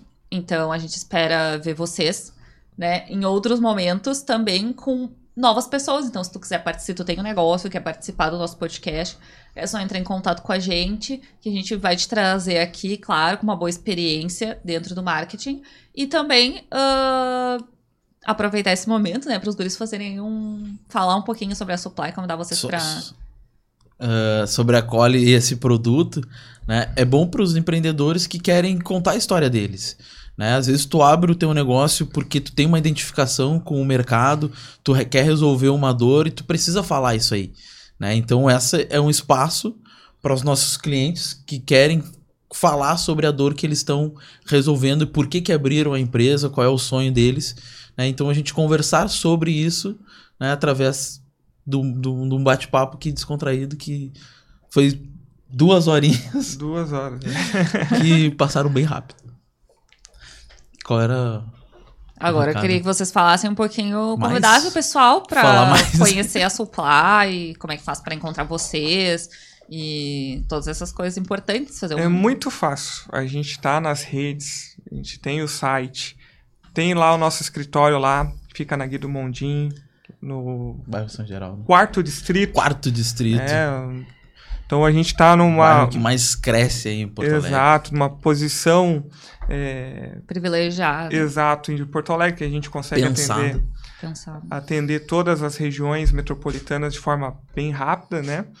E, o e a gente tá ali nas redes, tá? A Cole tá bombando, tá divulgando, a gente tá aparecendo para as grandes empresas. as Para grandes- você, comprador, empreendedor, É que só entrar quer, no site que a gente nunca mais te que pede. quer É. construir e reformar o seu negócio, é, arroba Supply Engenharia.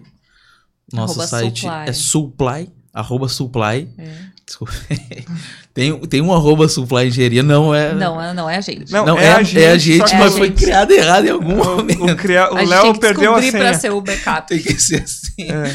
Não, arroba supply. Então, é, comprador ou empreendedor que quer construir e reformar ah, o seu negócio, né? Nos encontra no Google, bota a Supply Engenharia, Supply Engenharia, S-U-L-P-P-L-Y. Se fala Supply. E lá dá para acompanhar o dia a dia das obras. A gente tá sempre colocando é, o dia a dia da, os vídeos, né? Como é que Os tá sendo executado. galera fazendo a é. obra. A evolução das obras, Exato. o dia a dia no escritório. E também vocês podem acompanhar o Carlos, né, ali no perfil dele, no arroba engenheiro Que rebelde. faz Ah, horas é, que não faz pode. horas. Faz horas que não tá ativo, mas merece voltar ativo. Não, vamos então voltar. acompanhem lá, arroba engenheiro Rebe- rebelde. E tem o arroba carlos.gomes13, né? Que é o meu perfil. Isso. Qual que é o teu? Arroba Léo Jamono. É o cara. É o cara do É orçamento. o cara das vendas. Me Ah, procure deixa eu falar um pouquinho negócios. da Supply Home, né? A Isso. gente Também se tem. especializa na, na construção Construção. de casas de alto padrão. tá? Alto padrão. Então, segue lá também, arroba Supply Home. Para você que quer construir a sua casa dos sonhos. Exato. Exatamente. Então tá, acompanha ali os guris nas redes, tanto na deles quanto na da Supply. E a Cole Digital no cole.digital no Instagram e coledigital.com.br. É só acompanhar a gente no YouTube também e nos, na, em todos os plataformas. plataformas de podcast. LinkedIn, né? LinkedIn, LinkedIn, tem o LinkedIn, não tá LinkedIn da Supply. O LinkedIn da Supply é o mais Mais bombado. Bomba. Então acompanhe lá no LinkedIn. E espero que a gente se veja mais vezes aqui no Polycast. Para você, empreendedor que quer expandir o seu negócio comercialmente, né? Aham, faz a propaganda. Procure a Cole Digital. Né? Então, quem quer expandir, quem quer crescer, chama a gente. É isso aí, então tá, até o próximo. Até mais. Valeu. Tchau, tchau. Obrigado.